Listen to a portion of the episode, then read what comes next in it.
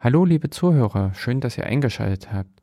Sollte gerade draußen die Sonne scheinen, so hört ihr uns wahrscheinlich über Radio OKJ am Donnerstag oder Sonnabend um 14 Uhr.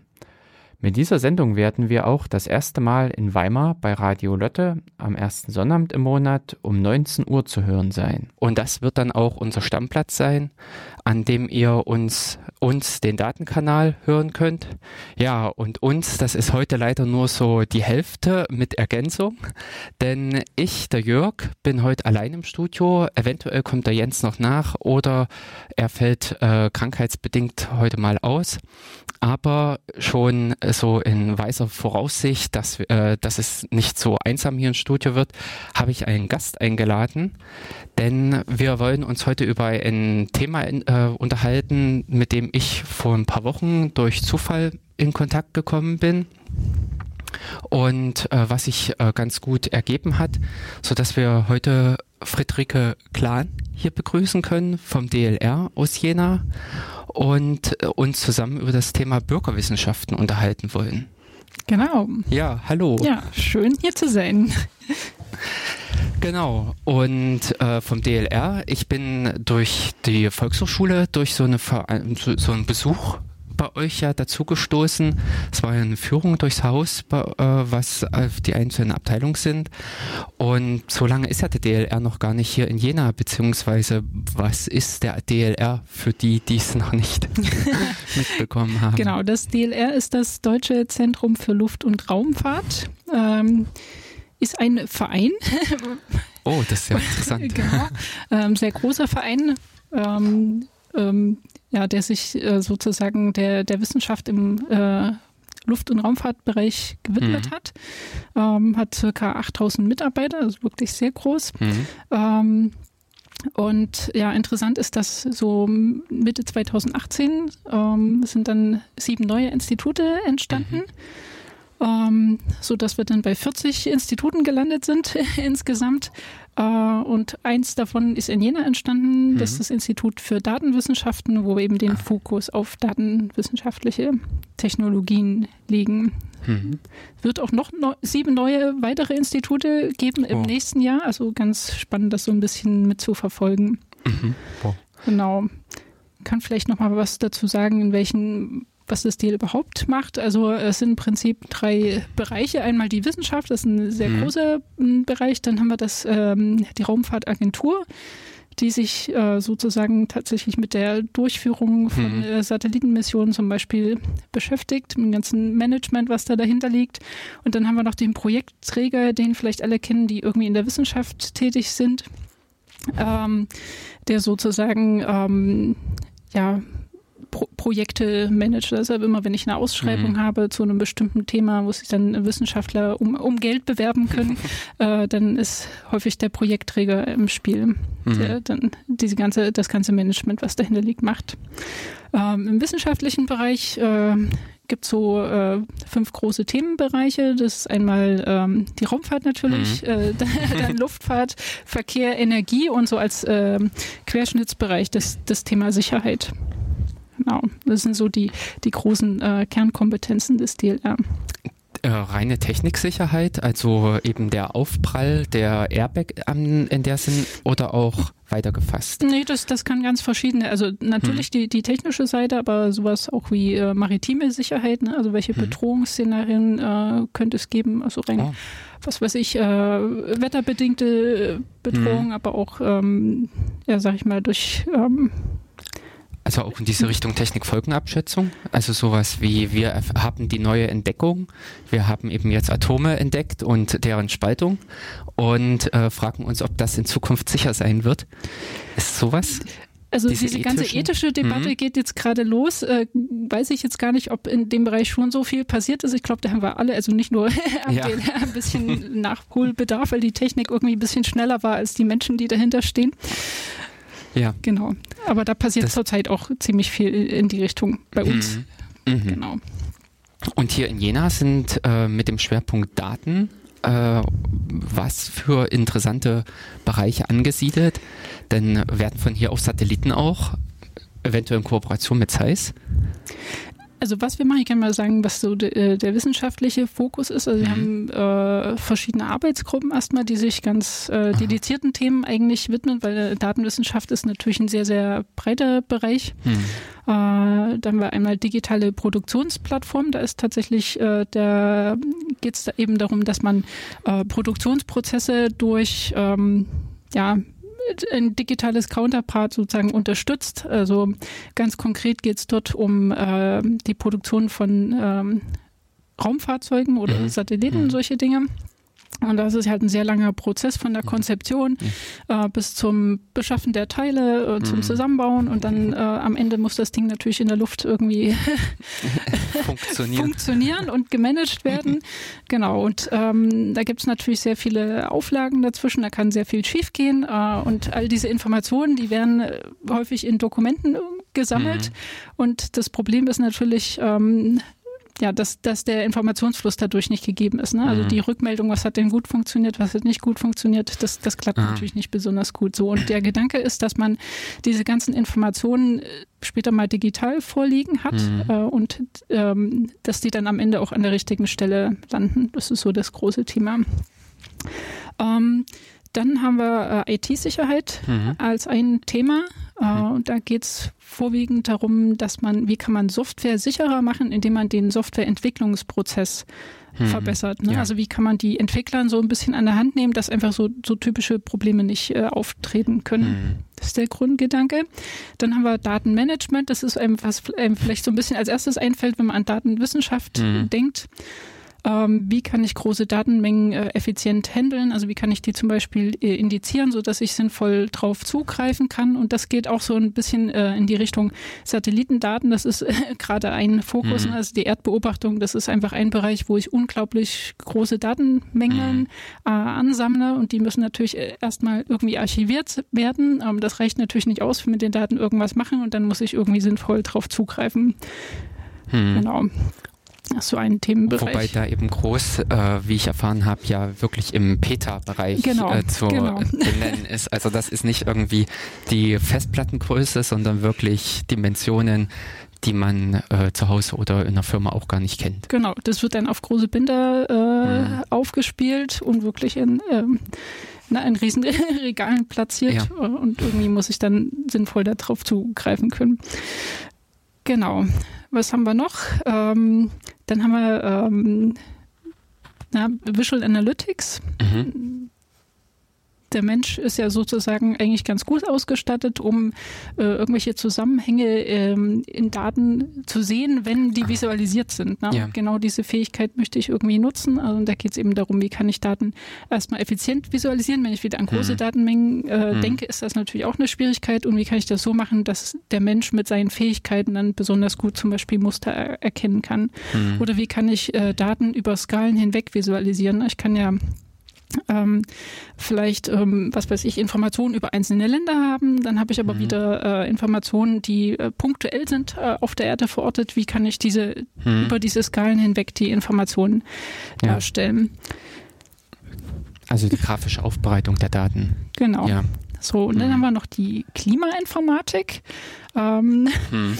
Die Kollegen äh, beschäftigen sich mit Klimamodellen und da ist äh, eine Schwierigkeit, äh, man muss immer irgendwelche Annahmen machen. Ne? Also hm. wie ist der, der Ist-Zustand? Hm. Äh, wie könnte der sich in Zukunft entwickeln? Und dann mache ich Vorhersagen und das Problem ist, dass diese Vorhersagen sehr stark davon abhängen, welche Annahmen ich mache. Eine kleinere kleine Änderungen in den Annahmen können zu sehr großen Änderungen hm. in den Vorhersagen führen, was unschön ist. Ne? Ich möchte wissen, was in Zukunft passiert. Ja. So. und die Kollegen ähm, schauen halt, na, ähm, welche Parameter sind denn dafür verantwortlich, dass die, die Vorhersagen so extrem unterschiedlich sind und wie kann ich die, die Genauigkeit vielleicht verbessern. Und natürlich ein anderer Punkt ist, ähm, ja, äh, welche Dinge bewirken eigentlich ähm, ähm, klimatische Veränderungen? Mhm. Wie hängen die kausal zusammen? Mhm. Das ist ein großes Thema. Genau, und dann haben wir noch die Bürgerwissenschaften, ähm, mhm. die mich schön. natürlich am meisten interessieren. Ähm, da ist der Grundgedanke, dass man eben Wissenschaft nicht mehr alleine so in seinem Elfenbeinturm macht, mhm. sondern dass ähm, die Menschen sozusagen, die, die Bürger, die die natürlich auch wieder mhm. Wissenschaftler sein können, vielleicht in einem anderen Fachgebiet, ja. äh, dass die an äh, wissenschaftlichen Fragestellungen mitwirken. Äh, das heißt, ähm, in vielen Projekten, dass sie bei der Datenakquise mithelfen, aber äh, der Grundgedanke von Bürgerwissenschaften ist eigentlich, dass sie in komplett den wissenschaftlichen Prozess involviert sind, also mhm. eigene Fragestellungen vielleicht aufwerfen, mhm. Äh, die Sie persönlich interessieren, die relevant für Sie sind und dann auch bei der ähm, ja, Entwicklung von so einem wissenschaftlichen Projekt mitwirken. Mhm. Genau. Also den äh, kompletten Zyklus mit durchlaufen mhm. können, von Datensammeln oder von der Planung bis eben am Ende wahrscheinlich auch Schreiben der Veröffentlichung, genau. Finden von Ergebnissen. Ja. Das war ganz interessant. Ich habe mir nämlich den Wikipedia-Artikel zu den Bürgerwissenschaften angesehen. Und da kam der interessante Hinweis, dass, äh, dass sich die Wissenschaft ja eigentlich aus den Bürgerwissenschaften heraus entwickelt hat.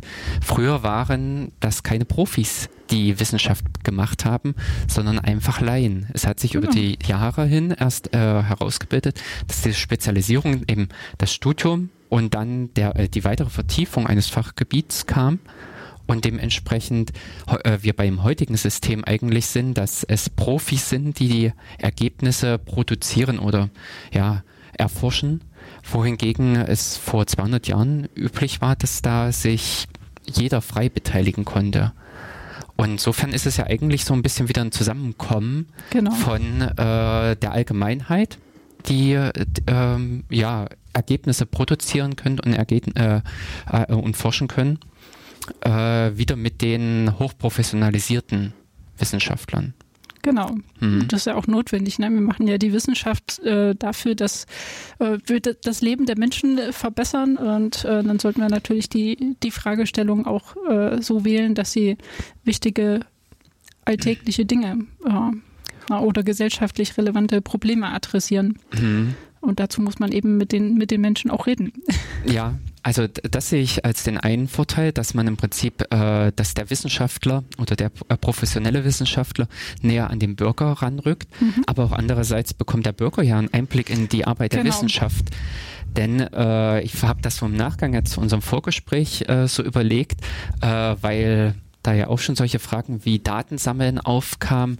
Man stellt sich das, glaube ich, auch immer so schön vor, dass irgendwer am Schreibtisch sitzt und denkt da mal ein paar Tage lang hin und her und hat dann plötzlich die Erkenntnis.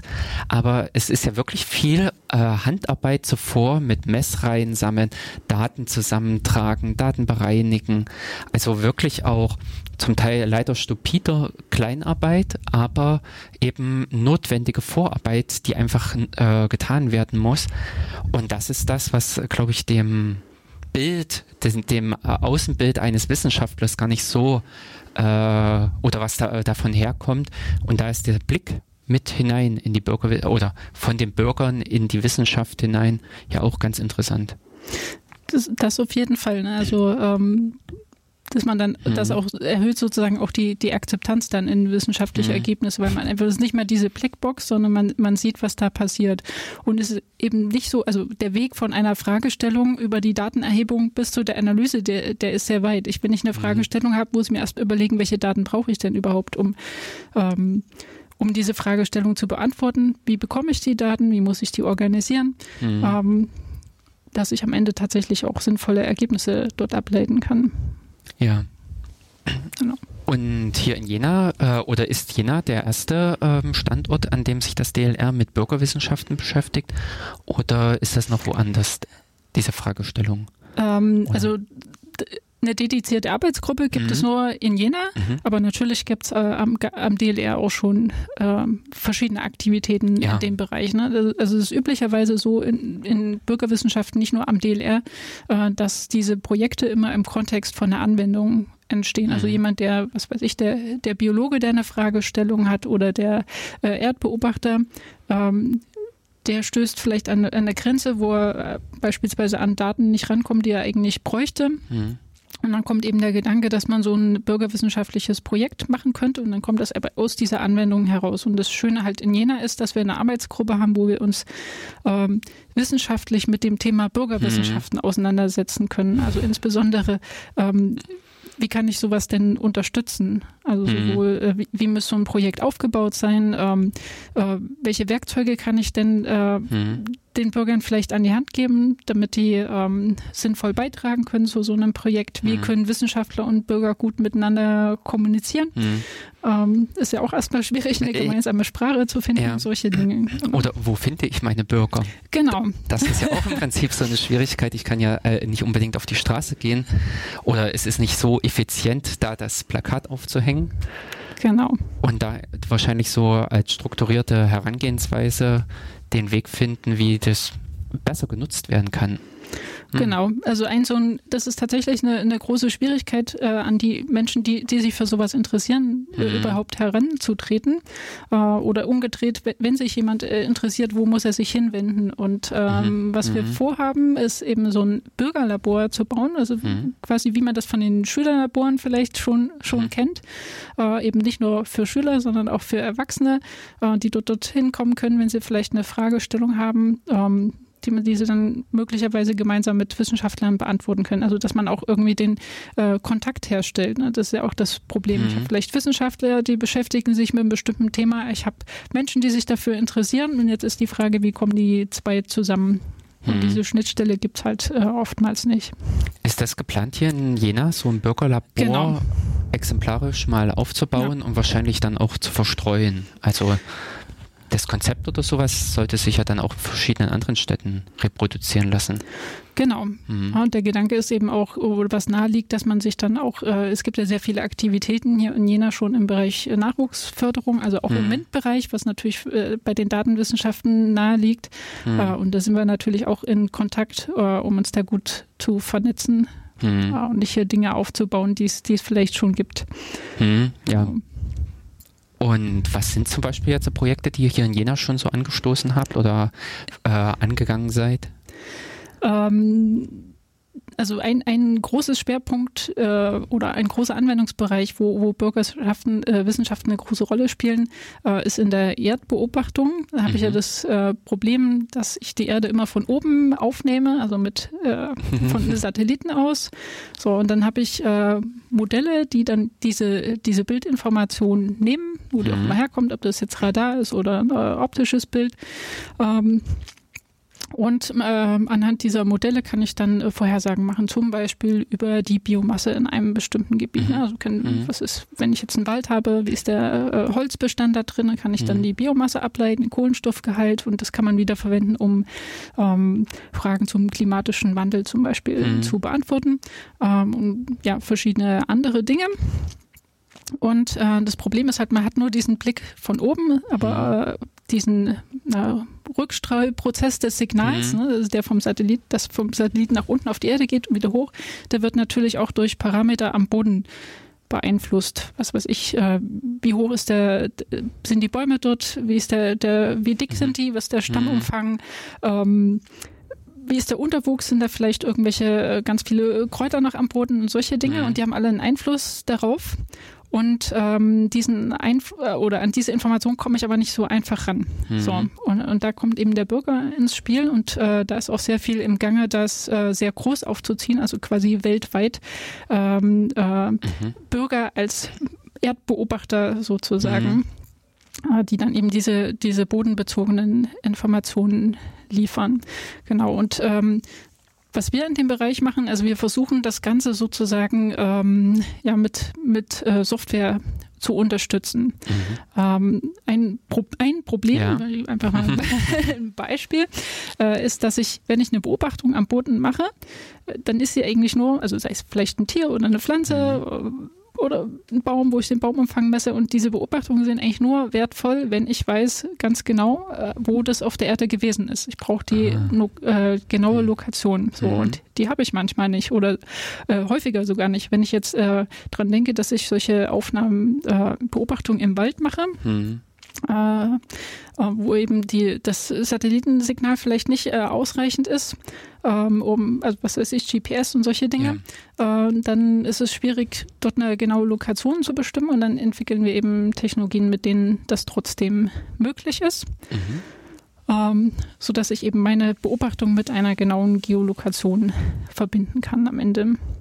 Hm. Genau, und da äh, sind wir gerade dabei, einen Testlauf durchzuführen. Der wird jetzt im Frühjahr stattfinden. Erstmal mhm. mit ähm, mit Studenten, äh, dann auch mit Mhm. Schülergruppen und so, dass man dann Genau. sozusagen, wenn die, die Technologie getestet ist, kann man sie dann auch mit, mit äh, größeren Genau. Gruppen Ja. äh, durchführen. Genau, dann äh, noch ein, ein weiteres Problem, was auftritt, äh, was man vielleicht gar nicht so auf dem Schirm hat. Ähm, ähm, solche Bürgerprojekte sind immer relativ äh, kleinskalig, ne? also sehr lokal. Ich habe halt ein paar Mhm. Leute, die da, äh, was weiß ich, bestimmte Pflanzen beobachten Hm, und das auf der ganzen Welt und jeder äh, speichert die Daten, die dann entstehen, hm. unterschiedlich ab. Also Ah. schon für die, die ähm, um die Ortsangaben können sehr verschieden sein. Mhm. Also ich kann Latitude, Longitude, solche Informationen, ich kann auch sagen, es war in Jena, ist auch eine Mhm. Ortsangabe, solche Dinge. Und das Problem ist, äh, um global irgendwie Aussagen machen zu können, muss ich die Daten sinnvoll zusammenführen. Hm. Und das ist ein, das kann ich nicht von Hand machen, wenn ich ganz viele Ja. Daten habe. Und deswegen ist das Thema ähm, Standardisierung ein, eine große Mhm. Frage, Mhm. wo wir äh, uns mit beschäftigen. Ähm, aber auch äh, so etwas, oder wie, wie machen wir Maschinen verständlich, was in den Daten drinne steckt, mit Maschinen Mhm. für uns die Daten zusammenführen können. Und damit sie das können, Genau. müssen sie wissen, worum es bei diesen äh, Daten geht. Hm. Genau, das nennt man dann äh, semantische Technologien. Also ich mache die Bedeutung der Daten für Maschinen verständlich, sodass sie die sinnvoll verarbeiten können. Hm. Genau. Wobei das auch schon wieder händisch klingt, äh, diese Daten entsprechend zu markieren, zu anzureichern. Ähm, das Ist ist, manchmal der Fall. Mhm. Ähm, äh, was wir zum Beispiel gerade in, in der Masterarbeit gemacht haben, ähm, Daten werden ja häufig mit einer mobilen Anwendung erhoben, wo ich so ein Ja. Formular habe. Äh, Und jetzt kann ich natürlich einzelne Felder in dem Formular ähm, mit maschinenverständlichen Wissen schon von vornherein verknüpfen. Ah, ne? Und wenn hm. jemand die Daten dann aufnimmt, dann steckt sozusagen die Bedeutung schon drin. Hm. Und wir können das dann, ähm, es gibt dann sozusagen noch maschinenverständliches Wissen über Ja. verschiedene, Anwendungsbereiche und damit können wir das dann verknüpfen. Und dann Hm. kann die äh, Maschine sinnvoll Daten integrieren. Ne? Okay, also es ist im Prinzip, dass man versucht, im Anfang schon bei der Datenerhebung gezielt Zusatzwissen mit einfließen zu lassen. Genau, und das ist aber Mhm. eigentlich äh, ein relativ neuer Weg, weil Ja. bisher hat man eben die Daten erhoben ohne diese Annotierung. Ah. Und das muss man dann natürlich dann händisch machen. Das ist eine Mhm. Möglichkeit. Die zweite Möglichkeit, man äh, wirft Machine Learning drauf, versucht irgendwie ähm, ja, Mhm. Bedeutung in den Daten zu finden, was Mhm. ziemlich sch- was noch relativ gut funktioniert, wenn ich Texte habe oder Webdokumente, wenn ich Mhm. gerade an, an Google und sowas äh, denke. Aber das funktioniert halt schlecht, wenn ich Daten habe. Wenn man an eine Excel-Tabelle denkt, ja, da steckt nicht viel drin außer Mhm. Zahlen. Ne? Und dann Mhm. kann ich da mit so einem Algorithmus nicht viel ableiten. Ja, solange ich Ja. da nicht irgendwie schon eine Grobstruktur kenne, wenn ich nicht weiß, was es für Daten sind, dann können das die äh, Herzwerte eines Patienten sein, bis hin zu Genau. äh, auch äh, Temperatur oder irgendwelche anderen Werte. Mhm. Genau. Also an der Stelle ist es so diese Herausforderung, die wahrscheinlich weltweit viel verfügbaren äh, Daten nutzbar mitzumachen. Mhm. Ja. Genau. Und äh, für mich klangen aber jetzt die beiden Projekte auch schon wieder so richtig konkret, so richtig äh, ja mit einer Fragestellung und dann äh, dabei sein. Aber beschäftigt ihr euch auch mit dieser Metaebene? Also wie würde man so solch, einen Prozess angehen? Weil du vorhin äh, gesagt hattest, ihr hier in Jena im Prinzip die Arbeitsgruppe beschäftigt sich auch mit dieser Fragestellung, wie funktioniert Bürgerwissenschaften überhaupt? Also dieses Meta äh, Ding. Sind das auch bei euch mit äh, diese richtigen Fragen? Das ist ein Thema und das Ja. geht so ein bisschen auch in die, äh, sag mal, psychologische, sozialwissenschaftliche Schiene. Und dann kann ich jetzt gleich mal die Gelegenheit nutzen. Wir hätten da noch eine äh, Stelle zu Ja. vergeben. Oh. Genau, und wir sind eigentlich noch auf der Suche nach einer Person, die sozusagen so in diesem sozialwissenschaftlichen Bereich, also an der Schnittstelle Informatik, Sozialwissenschaften äh, sitzt, die sich genau damit Ah. äh, beschäftigt, wie können denn eben die beiden Parteien gut, also Wissenschaftler und Bürger, wie können die gut miteinander kommunizieren, wie kann ich das Hm. ähm, durch Strukturen, aber auch vielleicht durch Software unterstützen. Das ist so der Gedanke. Und das ist halt ziemlich schwierig. Also momentan sind wir äh, Informatiker im Team und Mhm. ähm, äh, Geografen. Hm, Okay. genau. Ähm, Es fehlen jetzt im Prinzip noch so ein bisschen bürgernahe Leute, äh, die so diese soziale. genau. Ja, okay. Denn äh, ich glaube, das ist nämlich auch eine interessante Frage. Äh, wie gewinnt man Bürger ähm, dafür, also gewinnen im Sinne von begeistern, äh, da mitzumachen? Oder wo kann ich gezielt nach solchen äh, Leuten suchen? Richtig. Mhm. das ist natürlich immer sehr themenspezifisch. Ja. Ne? Es gibt auch Themen, wo, wo sich Menschen einfach, wo die intrinsisch motiviert sind. Ne? Wenn es jetzt mhm. um, was weiß ich, Pollenflug geht und ich bin Allergiker, ne, dann ja. interessiert mich das auf jeden Fall. Da mhm. brauche ich nicht noch irgendwie ähm, ein Spiel draus machen, damit es irgendwie spannend wird. genau, und solche Fragestellungen wollen wir eben auch mit angeben. Hm. Also nicht nur rein von der, der, der technischen Seite, die natürlich auch wichtig ist, aber ähm, es fehlt sozusagen noch die, die Schnittstelle zum Menschen. Ja, genau. dass das ähm, gut zusammenkommt. Mir fehlen nämlich ja. jetzt auch solche Sachen ein wie äh, Sternenwarten oder die, also diese äh, oder beziehungsweise bei Bürgerwissenschaften bin ich auch immer sehr schnell auf Ornithologie gestoßen. Mhm. Also dass äh, die Leute, die ihre Vögel zählen, äh, aus irgendeinem Grunde äh, sind die äh, also haben die eben auch irgendwie diese Begeisterung gefunden für dieses Thema aber ähm, äh, dann sind das ja meist irgendwelche lokalen Gruppen, die sich für äh, so ein Thema interessieren. Und interessant wäre es ja im Prinzip, das in ein größeres Netz, ein größeres Gebilde einzuspannen kenne mich jetzt damit mhm. nicht ganz so gut aus, aber ich meine, äh, diese Gruppen, die, die sind schon organisiert. Ja? Also, ah. Und äh, ich glaube sogar, das ist recht äh, äh hierarchisch gestaffelt schon. Also, oh. dass man da mhm. Äh, kleine Gruppen hat, die dann ja, genau. in irgendwelchen äh, so. lokalen Verbänden sind mhm. und bis zum Bundesverband hoch. Ja die Ortsvereine und genau. dann bis oben hin. Hm. Genau. Also ähnliches kenne ich von ähm, der Astronomie her, dass zum Beispiel die Kometenbeobachtung eher innerhalb dieser äh, Hobby, äh, von den Hobbyastronomen passiert, weil das einfach so aufwendig ist, äh, den Abendhimmel im Prinzip abzusuchen, dass man sich da gar nicht professionell damit betätigen kann, sondern da eher ja auf die Masse zurückgreift, mhm. aber eben die begeisterte Masse, die das auch sinnvoll erkennen kann. Hm. Genau, das ist ein guter Anknüpfungspunkt. Ja. Ähm, äh, wir sind gerade im Gespräch mit äh, dem Institut für Planetenforschung, was auch zum äh, DLR gehört, ah, mhm. ähm, sitzt in, in, Berlin und ähm, die beschäftigen sich tatsächlich mit äh, Meteoritensichtungen. Mhm.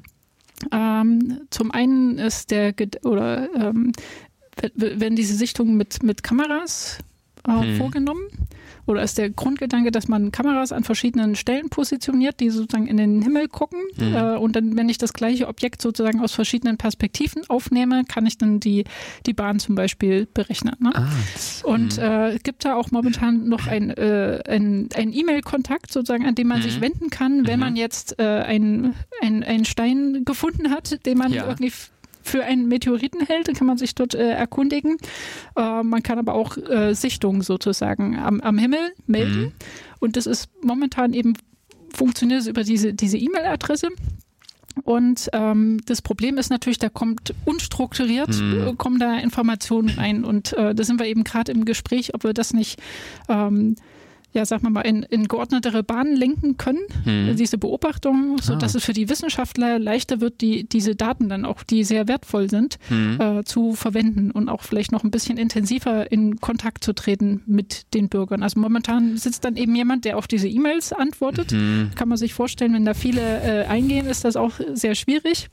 Ähm, der schwierigste Punkt ist eben aus diesen, diesen unstrukturierten E-Mails irgendwie diese, diese Informationen rauszuziehen, die ich brauche. Also mhm. manchmal steckt vielleicht auch, ich muss ja dann genau wissen, wo ist es gewesen, in welche Richtung habe ich geguckt und solche Dinge und die stecken halt mhm. halt nicht immer unbedingt da drin. Mhm. So, dann muss ich zurückfragen und das ist natürlich ein sehr äh, aufwendiger Prozess. Mhm.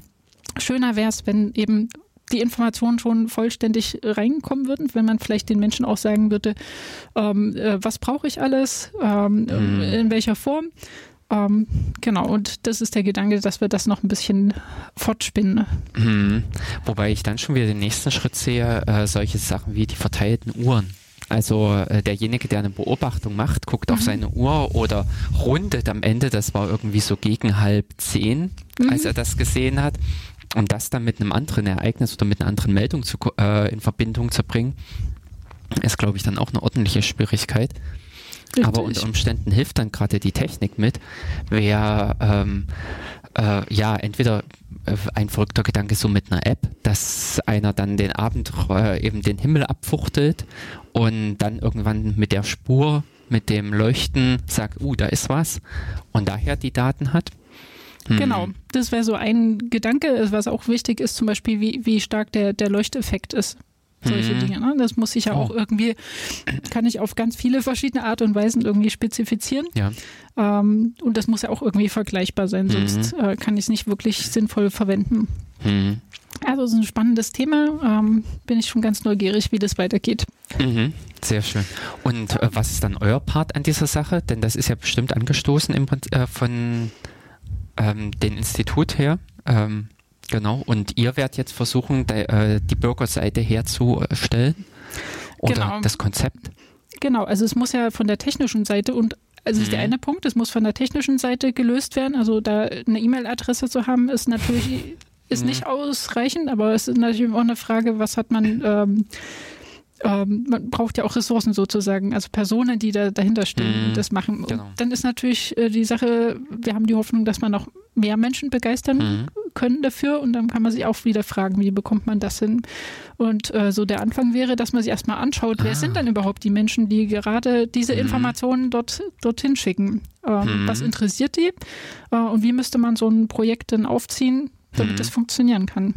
Das ist interessant, ja. Also im Prinzip den Ansatz darüber zu gehen, äh, jetzt zu gucken, wer ist schon dabei und mhm. versuchen im Prinzip diese Menge auszubauen oder eben zu analysieren genau. und dann äh, versuchen in eine andere Richtung noch zu gehen. Hm. Also denn äh, das ist also äh, erstmal, ja gut, diese Information zu bekommen. Da gibt es eine E-Mail-Adresse.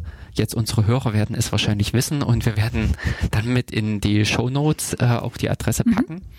Mhm. Äh, und dann äh, frohfröhlich in den Himmel gucken und äh, wer was sieht, schickt die Info hin. Also es, äh, habt ihr schon Kontakt zu irgendwelchen Meldern gehabt oder habt ihr schon den Anfang gemacht? Wer sind das oder was sind das für Leute? Nee. Also hm. mit, mit den, äh, den Kollegen haben wir sozusagen schon gesprochen ah, ähm, hm. und wir sind gerade ähm, dabei, das erstmal zu analysieren, was mhm. da alles reinkommt. Aha. Das ist eine, eine ganze Aha. Menge. Das Echt? macht man nicht einfach so in, äh, in einer kurzen Zeit. Mhm. Das heißt also, ähm, äh, von deren Seite aus ist dieses Projekt eigentlich auch schon relativ gut angelaufen. Die bekommen schon Input. Genau. Nur gerade halt schwer verwertbar. Richtig. Das ist genau der Punkt. Ja. Das ist natürlich auch interessant. Dann, äh, ich glaube, das ist ein allgemeines Problem für diese Bürgerwissenschaften. Also diese allgemeinen, wir zapfen dieses große Internet oder wir zapfen im Prinzip die Allgemeinheit an. Äh, eine Schwierigkeit, dann, dass man mit so Massendaten konfrontiert ist, mhm. die eben auch sehr heterogen strukturiert sind. Genau. Mhm.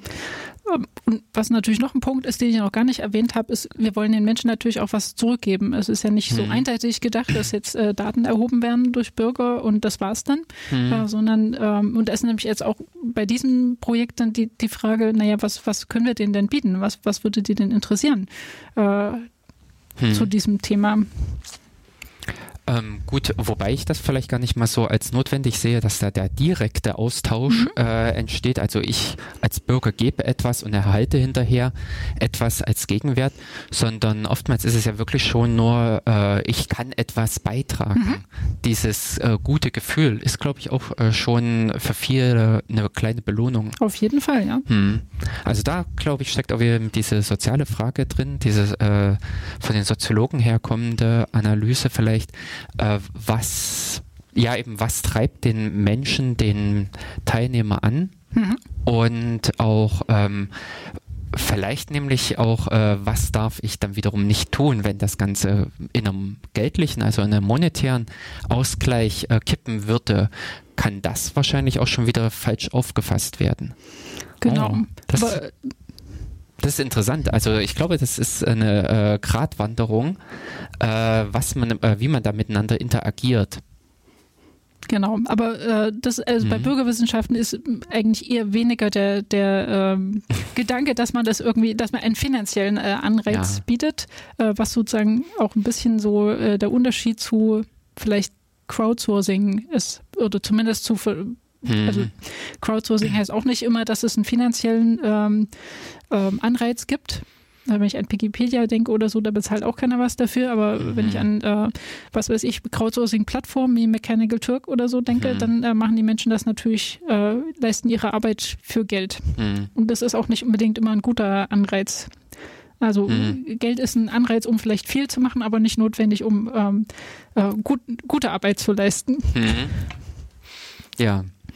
Und äh, mir fehlen nämlich jetzt nur als Beispiel so diese freiwilligen Beteiligungen an Studienteil, was in, un, im universitären Bereich auch immer mit ist, mhm. ähm, die Schokolade, also die Tafelschokolade. genau. Ja. Und ja, also jetzt beim Aufbau äh, dieser Bürgerwissenschaften, dieser äh, Fragestellung, wie man sich im Prinzip solchen Themen nähert, äh, ist das DLR äh, die einzige Institution in Deutschland, die sich groß damit beschäftigt? Oder habt ihr auch noch Partner? Gibt es Konferenzen auch zu diesen ja. Themen, wo man sich trifft und äh, es gibt natürlich auch äh, an anderen Forschungseinrichtungen mhm. Gruppen, die sich äh, verstärkt damit beschäftigen. Das ist zum Beispiel äh, am Naturkundemuseum in Berlin, Ach. aber auch am mhm. äh, UFZ, das Umweltforschungszentrum, was auch zur mhm. Helmholtz-Gemeinschaft gehört. Ähm, dann meistens mit so einem, ähm, sag ich mal, äh, Anwendungsfokus dahinter, der so mehr in diesem Umweltbereich steht. Mhm. Ähm, was die Organisation von Citizen Science äh, Gruppierung betrifft, mhm. ähm, ist in den letzten Jahren auch ein bisschen was passiert. Also es gibt die Plattform Bürger schaffen Wissen. Mhm. Äh, da sind, äh, kann man sich zumindest, wenn man ein bürgerwissenschaftliches Projekt ins Leben gerufen hat, kann man ähm, das dort platzieren. Mhm. Und das ist so der Gedanke, äh, andere können dann suchen, äh, wofür interessiere ich mich und bekommen dann solche Projekte vorgeschlagen, bei denen sie sich beteiligen mhm. können. Das ist mhm. ganz interessant. Ähm, dann gibt es auch Konferenzen, zum einen in Deutschland, was jährlich stattfindet, ist das Forum Citizen Science. Das ist jetzt eher mit dem Fokus der wissenschaftlichen Community, also treffen sich die, mhm. die Wissenschaftler Wissenschaftler in dem Bereich und tauschen sich aus.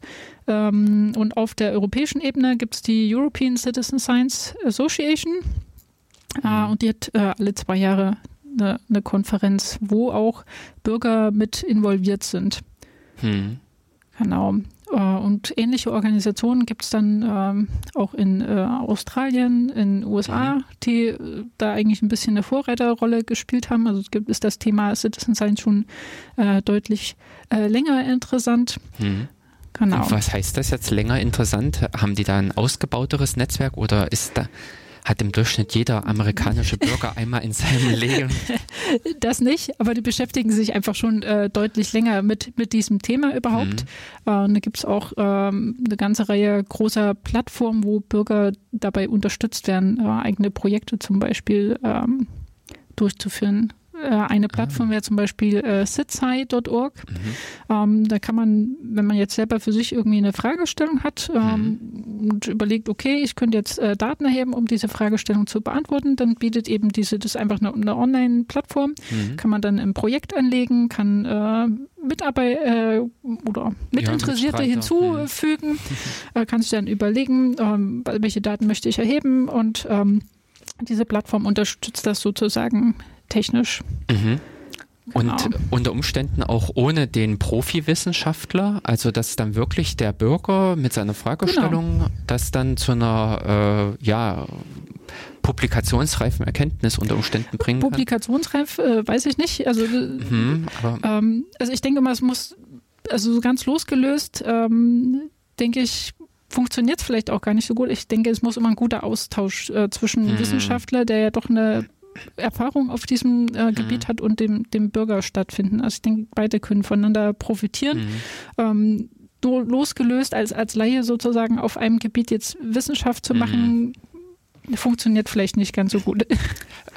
Beziehungsweise muss ich da, glaube ich, auch schon viele Jahre in dem Thema drinne genau. stecken, um dann sinnvoll Fragen zu stellen oder äh, ja nicht bereits äh, bekannte Sachen auch. Ge genau, das, das ist, ist natürlich auch immer so ein großer Punkt. Ne? Wenn ich Wissenschaft mache, muss ich erstmal mich umschauen, was haben andere denn schon gemacht. Mache ich jetzt mhm. nicht irgendwas, was es schon längst gibt. Hm. Ja. ja. Und äh, du hattest jetzt gerade auch mit nebenbei diese Plattform in Deutschland angesprochen, mhm. diese Bürgerschaffen Wissen, mhm. äh, bürgerschaffenwissen.de, mhm. glaube ich, genau, äh, ist die genau. Adresse. Äh, dort treffen sich dann verschiedene Projekte Also initiiert wahrscheinlich eben äh, aus der Wissenschaft heraus, aber wahrscheinlich eben auch aus den von den Bürgern. Und äh, ja, also wie kann ich teilnehmen, wie jetzt unser, unsere Hörer oder mhm. selbst ich ähm, auf die Webseite gehen und Go klicken? Genau, also es sind meistens äh, Pro Projekte eigentlich, die aus der Wissenschaft heraus entstanden sind. Das mhm. ist zumindest mein, mein mhm. Eindruck. Ähm, es ist nicht so wie das, was ich eben schon aus den USA erwähnt hatte, äh, dass mhm. jetzt der Bürger da irgendwie ein neues äh, Projekt für sich macht mhm. und das, das dort äh, gelistet ist. Also es sind wirklich Projekte aus der Wissenschaft heraus. Ähm, dann gibt es halt, ähm, macht man so eine Kurzbeschreibung zu, zu einem Projekt, kann mhm. die dort hochstellen, äh, sagt auch noch, äh, in welchem Anwendungsbereich das ist, also äh, ist es äh, Biologie oder, oder sag mal Pflanzenbeobachtung, mhm. Tierbeobachtung, Astronomie und, und mhm. solche Dinge. Äh, vielleicht auch für welche Altersgruppe das geeignet ist. Und dann gibt es da sozusagen ein, ein äh, Suchinterface, wo ich jetzt mhm. sagen kann, okay, Alter acht bis zehn Jahre, äh, Thema Astronomie und dann ähm, liefert er mir eben alle Projekte zurück, die sich so mit diesem Thema beschäftigen mhm. und dann ist da irgendeine äh, Möglichkeit, Kontakt aufzunehmen. Also im einfachsten Fall ist es äh, eine E-Mail. Mhm. Genau. genau. Und dann kann ich mich da dahin binden. Viele Projekte äh, sind ja auch einfach ähm, gar nicht so auf den persönlichen Kontakt ausgelegt, sondern basieren darauf, dass ich eine mobile Anwendung habe, die mhm. verwendet werden kann. Mhm. Da ist dann vielleicht ein Link dazu, die kann ich mir runterladen und einfach so teilnehmen, ohne dass da jetzt äh, ich mich irgendwie äh, anmelden müsste oder hm. solche Dinge. Genau. Kann man einfach mal schauen, was einen so interessiert hm. äh, und da auch direkt mitmachen. Genau. Also das ist, glaube ich, eine interessante Geschichte, einfach um den Überblick auch zu kriegen, genau. ähm, was unter Umständen auch bei einem in der Gegend passiert. Ja. Das genau, nach Ort kann man es nämlich, wenn ich es richtig in Erinnerung hm. habe, auch äh, filtern. Hm. Genau. Um dann ja, auch, äh, ich glaube, das ist auch eine interessante Sache, um dass die Menschen auch zusammenkommen können. Ich, äh, äh, einige Projekte werden es vielleicht je nach äh, Größe oder je nach äh, der Professionalität der Struktur dann auch den Kontakt zwischen den Bürgern mit herstellen können. Mhm. Also wenn es dann und, um, um sowas geht, eben wie Pflanzenbeobachtung oder anderes, dass ich mich mit, an, äh, mit Gleichgesinnten zusammentue. Genau, das mhm. kann direkter Kontakt sein, ne, bei Projekten, mhm, genau, wo ich ja, zusammen vielleicht irgendwo na ins Feld mhm. gehe, Beobachtungen mache. Mhm. Ähm, das kann aber auch über soziale Medien sein. Wir haben Kollegen ah. vom ZAMK, das ist die, die Öster das österreichische Pendant zum Umweltbundesamt sozusagen. Und ähm, die beschäftigen sich mit äh, Pflanzenphänologie, also verschiedene ähm, Entwicklungsstufen äh, der Pflanzen. Ähm, wie, kann ich die, wie können die Bürger durch Bürger erfasst werden? Also zum Beispiel, mhm. die, wann blüht ein, ein bestimmter Baum und äh, solche Dinge. Äh, und daraus kann man dann wieder ähm, ja, äh, Informationen über Veränderungen des, des, ähm, des Klimas ableiten. Mhm. Genau, und die haben eben eine, ähm, eine Anwendung, also eine mobile Anwendung, die kann man sich runterladen. Äh, und äh, was die eben festgestellt haben, ist ganz wichtig, eben nicht nur diese, diese Anwendung da irgendwo liegen zu haben und dann mhm. laden sich die Leute das runter, sondern die haben auch so eine so, äh, Social Media Komponente mhm. quasi drin, wo sich die Teilnehmer austauschen können. Und dann sitzt bei diesem Projekt eben auch eine Person dahinter, die eben dann nur über diese, mhm. diese ähm, ja, Social Media Komponente mit den Teilnehmern in Kontakt steht. Und das ist offensichtlich sehr, sehr wichtig, mhm. ähm, damit die Leute sozusagen äh, weiter an diesem Projekt teilnehmen. Mhm. Also so kann eben der Austausch äh, virtuell sein oder eben auch direkt bei äh, anderen Arten von Projekten. Mhm. Könnt ihr auf solche Sachen eigentlich auch, also diese großen sozialen Medien wie Twitter, Facebook und andere Plattformen zugreifen? Ist das für die Bürgerwissenschaften ein lukratives Gebiet, um ja, Teilnehmer zu gewinnen?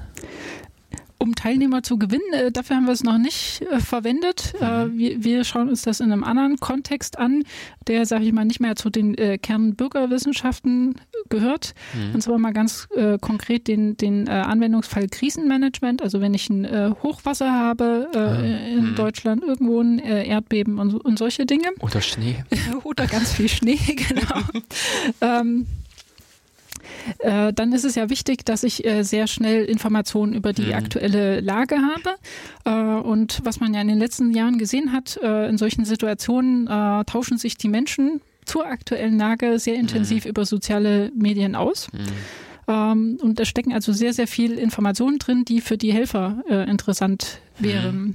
So, und das Problem ist, ähm, die Informationen stecken da drin, aber auch viel Informationen, die überhaupt nicht äh, wertvoll sind in diesem mhm. Kontext. So, und deswegen kommen die bei den Helfern eigentlich gar nicht an. Mhm. Ähm, und was man üblicherweise macht, wir haben auch am DLR das äh, Zentrum für Kriseninformation. Ähm, dort wird sozusagen mit Hilfe von Satellitenaufnahmen werden dann beispielsweise bei einer Flut mhm. Überflutungskarten mhm. erstellt und die werden den Helfern an die Hand gegeben. Und die Frage ist eigentlich jetzt, ähm, wie macht man die Informationen, die durch Freiwillige direkt oder über soziale Medien verbreitet werden, wie macht man die nutzbar für mhm. die Helfer und wie bringt man sie dann auch wieder zurück an die Personen, die vielleicht gerade in dem betroffenen Gebiet sind? Mhm. Ähm, und da beschäftigen wir uns ganz konkret damit, äh, wie kann ich zum Beispiel einfach nur Nachrichten aus sozialen Medien, wie kann ich die erstmal nach ihrem Informations äh, Gehalt mhm. filtern. Also ist das ein Hilfegesuch zum Beispiel, der da drin steckt, oder mhm. ist das äh, ein, eine Aussage dazu, dass äh, eine Straße blockiert ist und Gebäude mhm. äh, zerstört ist und, und solche Dinge. Mhm. Genau, also wie kann ich das klassifizieren? Das hat wieder was, äh, da werden wieder Machine Learning Techniken mhm. dafür verwendet. Genau. Wie das, habt ihr da schon Ergebnisse? Also äh, schon alleine nur diese Unterscheidung, ist es eine Frage, also ist es ein Gesuch oder ist es eine Meldung, stelle ich mir schwer vor. Bis hin, dass das unter Umständen in 140-280 Zeichen äh, auf sehr kryptische Weise Genau, also ähm, das Problem ist erstmal überhaupt relevante Informationen von äh, ah. für ein Ereignis, mhm. also, was weiß ich, äh, einen bestimmten Hurricane, der gerade durch das Land mhm. gezogen ist, äh, zu finden. Ähm, da wir, äh, entwickeln wir Algorithmen dafür. Mhm. Ähm, das funktioniert noch ganz gut. Ähm, das, das zweite Thema, wo wir eben auch schon Machine Learning-Verfahren jetzt entwickelt haben, ist eben die, die äh, Klassifikation von mhm. solchen, äh, in dem Fall sind es Tweets äh, von Twitter. Mhm. Ähm, und das funktioniert für, für einzelne äh, Klassen ganz gut äh, und für andere mhm. weniger gut. Äh, das Problem ist eben, bei, bei solchen Machine Learning-Algorithmen braucht man immer passende Trainingsdaten. So, und wenn ich jetzt, hm. sagen wir mal, fünf verschiedene Informationsklassen unterscheiden, das stimmt noch nicht mal, bei uns sind es richtig viele, 25 oder so. Ui, okay. ähm, und dann brauche ich entsprechend viele Daten, also Tweets, hm. ähm, wo sich ein Mensch schon hingesetzt hat und gesagt hat, okay, das ist ein Hilfegesuch. Hm. Ähm, oder dass da wird ein Schaden gemeldet mhm. und, und, solche Dinge. Und das ist halt sehr, sehr aufwendig und das wäre auch, ist auch wieder ein Punkt, wo Bürger eigentlich aktiv werden äh, mhm. können. Äh, Gibt es auch äh, verschiedene Citizen Science Projekte, die genau in diese Richtung abzielen, also mhm. die sozusagen Trainingsdaten für äh, maschinelle Lernalgorithmen ähm, hm. generieren. Ein ganz bekanntes Beispiel ist ähm, Galaxy Zoo. Das ist äh, auch wieder ein Projekt äh, aus den USA. Hm. Oder, oh, jetzt bin ich mir gar nicht sicher, USA oder UK. Ähm, ähm, da geht es darum, um Galaxien zu klassifizieren. Also es, da möchte man mhm. Machine Learning-Algorithmen dafür verwenden und man braucht aber diese Trainingsdaten. Also man macht, braucht schon Bilder, wo der Mensch gesagt hat, ah, das ist eine Galaxie vom Typ so und so. Mhm. Ähm, genau, damit man eben diese Machine Learning-Algorithmen trainieren kann am Ende damit. Mhm. Interessant. Ähm, also ich dachte jetzt einerseits äh, diese Bitte im Prinzip, wenn man eine Hilfe gesucht hat, den passenden Hashtag gleich mit äh, in die mhm. Twitter-Meldung reinzusetzen. Aber eben, äh, was du jetzt beschrieben hast, ist ja auch dieses Nachklassifizieren. Genau. Dass man äh, die bestehenden Aufnahmen von Galaxien hernimmt oder von irgendwelchen anderen äh, Daten, äh, die hernimmt und nochmal drüber geht. Mhm. Hm. Ja, genau. Das ist, glaube ich, auch so ein bisschen diese Kleinarbeit, die man meist äh, bei wissenschaftlichen Untersuchungen nicht sieht, dass vorher der Wissenschaftler oder halt viele Hilfsarbeiter äh, äh, da saßen und haben diese ganzen äh, Informationen ja angereichert, ja. haben das mit diesen Ontologien, also äh, ja, mhm. die, äh, der Semantik halt versehen. Genau. Hm. Das ist äh, interessant, weil das auch eben echt dieses äh, mit reinkommen in so eine wissenschaftliche Arbeit ist, die unter Umständen banal ist, aber wichtig ist für das Gesamtergebnis. Genau. Hm. In, ja, und äh, was ich jetzt so, weil du gerade wieder eben so dieses Beispiel Astronomie und äh, ich sag mal Wetter und alles, es spannt sich ja wirklich über ein weites Feld. Das erfasst eigentlich so ein bisschen alle Themenbereiche, genau. wo Bürger auch sich mit beteiligen können. Genau, also es ist der Grundgedanke. Es gab äh, vor zwei Jahren, meine ich, eine, eine, Untersuchung dazu. Also war wirklich der Fokus lag so in diesen Anwendungsbereichen Tier- und Pflanzenbeobachtung. Mhm. Äh, aber zunehmend äh, sehen wir das auch in, in anderen Bereichen und das macht es natürlich spannender. Ne? Also mit jedem neuen Anwendungsbereich kommen irgendwie neue Fragestellungen mhm. auf, die man dann beantworten kann. Mhm. Was mir auch aufgefallen ist, äh, eben auf Bürgerschaften Wissen, äh, sehr viel Geschichte war dabei. Mhm. Äh, und auch, ähm, also in dem Zusammenhang halt alte Texte äh, erkennen, äh, Text übersetzen. Also hier von Deutsch in Deutsch, aber eben von Sütterlin oder von der altdeutschen Schrift in, in äh, ja, also die Digitalisierung am Ende. Mhm. Ähm, äh, genau, also es mit den äh, Geschichtssachen hatte ich gesehen, waren viel mit dabei und auch noch was war mir noch aufgefallen? Auch noch ein interessanter äh, Themenschwerpunkt. Ähm, ja, also ab, abgesehen von diesen ganzen naturwissenschaftlichen mhm. Beobachtungen, wo ich nämlich auch so dachte, ähm, interessant, weil das äh, zum Teil ja auch ähm, ja eben wie Geschichte, historisch oder sowas, ja keine großen Wissenschaftsbereiche sind, die viel Popularität erfahren und dementsprechend viel Personal haben, mhm. um solche Arbeiten stemmen zu können, sondern auch eher so dieser, ähm, ja, bitte mir jetzt mal kurz weghören, die Leute, aber diese Randwissenschaften. Randwissenschaften würde ich gar nicht sagen, aber ja, da steckt halt oftmals nicht so viel, viel Geld dahinter. Ja, genau. Ja. ja die halt in dem Sinne äh, nicht so viel Aufmerksamkeit erfahren, aber vielleicht hierüber, über diese Beteiligung, äh, gerade wieder auch mit äh, Unterstützung genau. erfahren können. Hm. Ja. Ist das eigentlich so ein bisschen, also das ist so diese Frage gewesen, äh, mit der ich an diese ganze Sendung heute rangegangen bin, was äh, auch was in den letzten 10, 15 Jahren so mit Internet, äh, äh Web 2.0, soziale Medien erst so richtig in Fahrt gekommen ist, was so wirklich erst die technischen Möglichkeiten geschaffen hat. Ähm, in dieser Breite auch diese Leute zu vernetzen. Also es ist ja unterm Strich eigentlich nur eine Frage der Vernetzung. Das ohne Frage. Also Citizen Science ist ja jetzt nicht so neu, das ist ja in, in Mitte nicht. der 90er Jahre mhm. zumindest vom Begriff her entstanden und auch vorher gab es schon ähnliche Strukturen, gerade was mhm. ich vorhin gesagt hatte mit den Vogelbeobachtern oder aber auch, ähm, was weiß ich, ähm, andere Tierarten, die beobachtet werden, Pflanzen, äh, mhm. die sind ja schon, ähm, schon, schon lange organisiert. Mhm. Ähm, aber, ähm, aber, diese, diese globale Vernetzung, mhm. die ja auch notwendig ist, äh, die ist natürlich erst durch die, die neuen technischen Möglichkeiten so vorangeschritten. Hm. Das auf jeden Fall. Äh, das ist auch ein wichtiger Punkt. Also wenn ich nur, ähm, also wenn diese Projekte sozusagen nur lokal stattfinden, kann ich natürlich also diese globalen Schlussfolgerungen nicht ziehen. Ich ja. hatte ja vorhin das Beispiel mhm. Erdbeobachtung gebracht. Mhm. Äh, das sieht man auch, äh, gibt es aktuell ähm, EU-Projekte, wo natürlich auch sehr viel Geld reinfließt. Und da ist ein Ziel, das ist das Be Observe-Projekt. Und Aha. da geht es direkt darum, dass man diese lokalen Initiativen besser miteinander vernetzt. Mhm. Ähm, weil ich natürlich äh, globale Aussagen ableiten möchte. Und dann nutzt es mir nicht, wenn ich jetzt nur eine Gruppe irgendwie in Deutschland habe und die mhm. mit der mhm. Gruppe in Österreich nicht spricht, sondern ich muss die irgendwie miteinander verbinden. Mhm. Genau, also es ist ein wichtiges Thema und ähm, die technischen Möglichkeiten von heute, die ähm, machen da natürlich auch viel möglich. Ne? Also, ja, genau. Ja.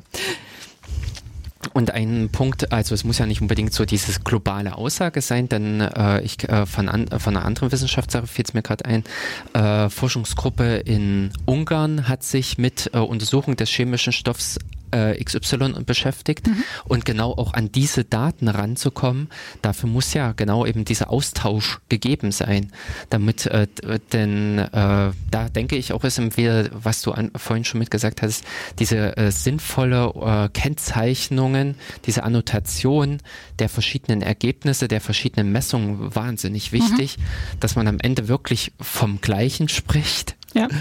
und nicht unter Umständen von ähnlichen Dingen. Also dass auf diese Art und Weise ähm, auch Leute zusammengeführt werden oder plötzlich auch Ergebnisse zusammengeführt werden können, die lokal gar nicht nah beieinander genau. sind. Ja. Hm. Das ist also nicht nur in dem Sinne äh, vielleicht auch eine Vernetzung, um also jetzt äh, innerhalb einer, eines Landes von oben nach unten, also von äh, mhm. äh, zwischen Wissenschaftlern und Bürgern, sondern auch über die Distanz hin, also von, ich sage jetzt mal auch eben Nordeuropa nach Südeuropa oder mhm. sowas, wo dann die Projekte zusammenfinden. Genau. Hm. Sehr interessant. Ähm, ja, also äh, ich sehe da, äh, mir ist es auch äh, letztes Jahr eben über diesen einen Aufruf aufgefallen. Bei Twitter bin ich über eine Nachricht gestoßen oder äh, im Frühjahr war es so ein Aufruf, schickt uns Bilder vom, von Rapsfeldern, die ihr gesehen habt. Und das war von einer europäischen Organisation mhm. der Aufruf, ähm, mit der Idee dahinter, äh, eben diese Satellitendaten mit den lokalen vor Ort äh, abzugleichen. Genau. Hm. Und äh, da fand ich es einfach cool, weil der äh, Teilnehmer, also der Bürger, der draußen unterwegs ist, der braucht auch eigentlich nichts Zusätzliches. Für den war einfach nur der Tweet. Der sollte im Prinzip äh, mit Twitter das Bild schießen und im Idealfall oder beziehungsweise man sollte äh, halt darauf achten, dass die äh, Geo, äh, Geoposition dabei ist. Mhm. Uhrzeit in dem Sinne auch äh, passt, also oder das Datum in, äh, dementsprechend, was ja auch mitkommt.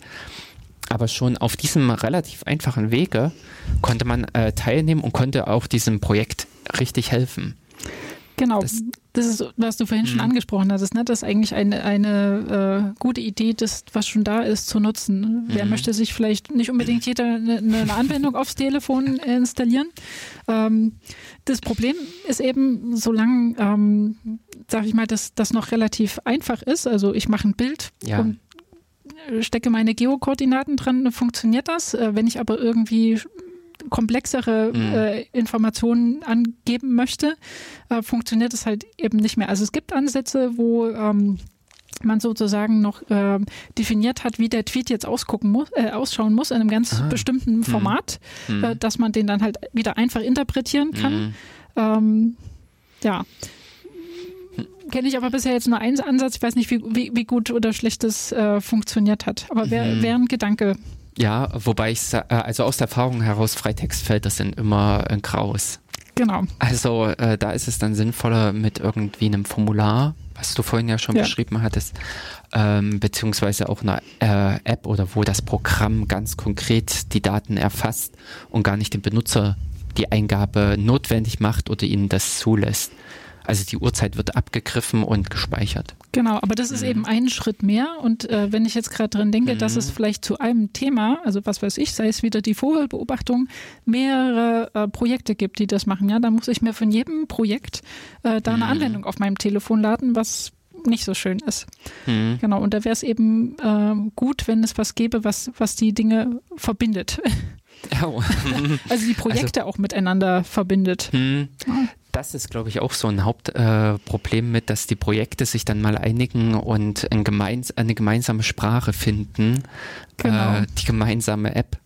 Ähm, für die, ja, macht es ja letztendlich auch für die Benutzer auch einfacher, weil sie sich nur mit einer Anwendung auseinandersetzen müssen, wie die funktioniert, was ich da zu tun habe und nicht immer wieder andere Begriffe oder sowas finden. Genau, das ist mhm. tatsächlich auch ein wichtiges Thema für uns. Das hatten wir äh, im letzten Jahr auf diesem Forum Citizen Science, was ich schon erwähnt habe, da hatten wir mit äh, Kollegen einen, einen Workshop, äh, wo wir uns dazu unterhalten haben, äh, wie können wir eigentlich die, die äh, Software, die dort entwickelt wird, die Applikationen, wie können wir mhm. die wiederverwenden? Äh, mhm um zum einen nicht immer wieder das Gleiche neu zu entwickeln, was mhm. oft passiert, und zum anderen aber auch, da sage ich mal, das ähm, ja, so zu vereinheitlichen, dass die Menschen, die das benutzen, wie du schon sagst, ähm, mhm. ähm, intuitiv wissen, wie sie das äh, mhm, zu machen haben, genau. weil sie das schon aus, aus einem anderen Projekt kennen. Mhm.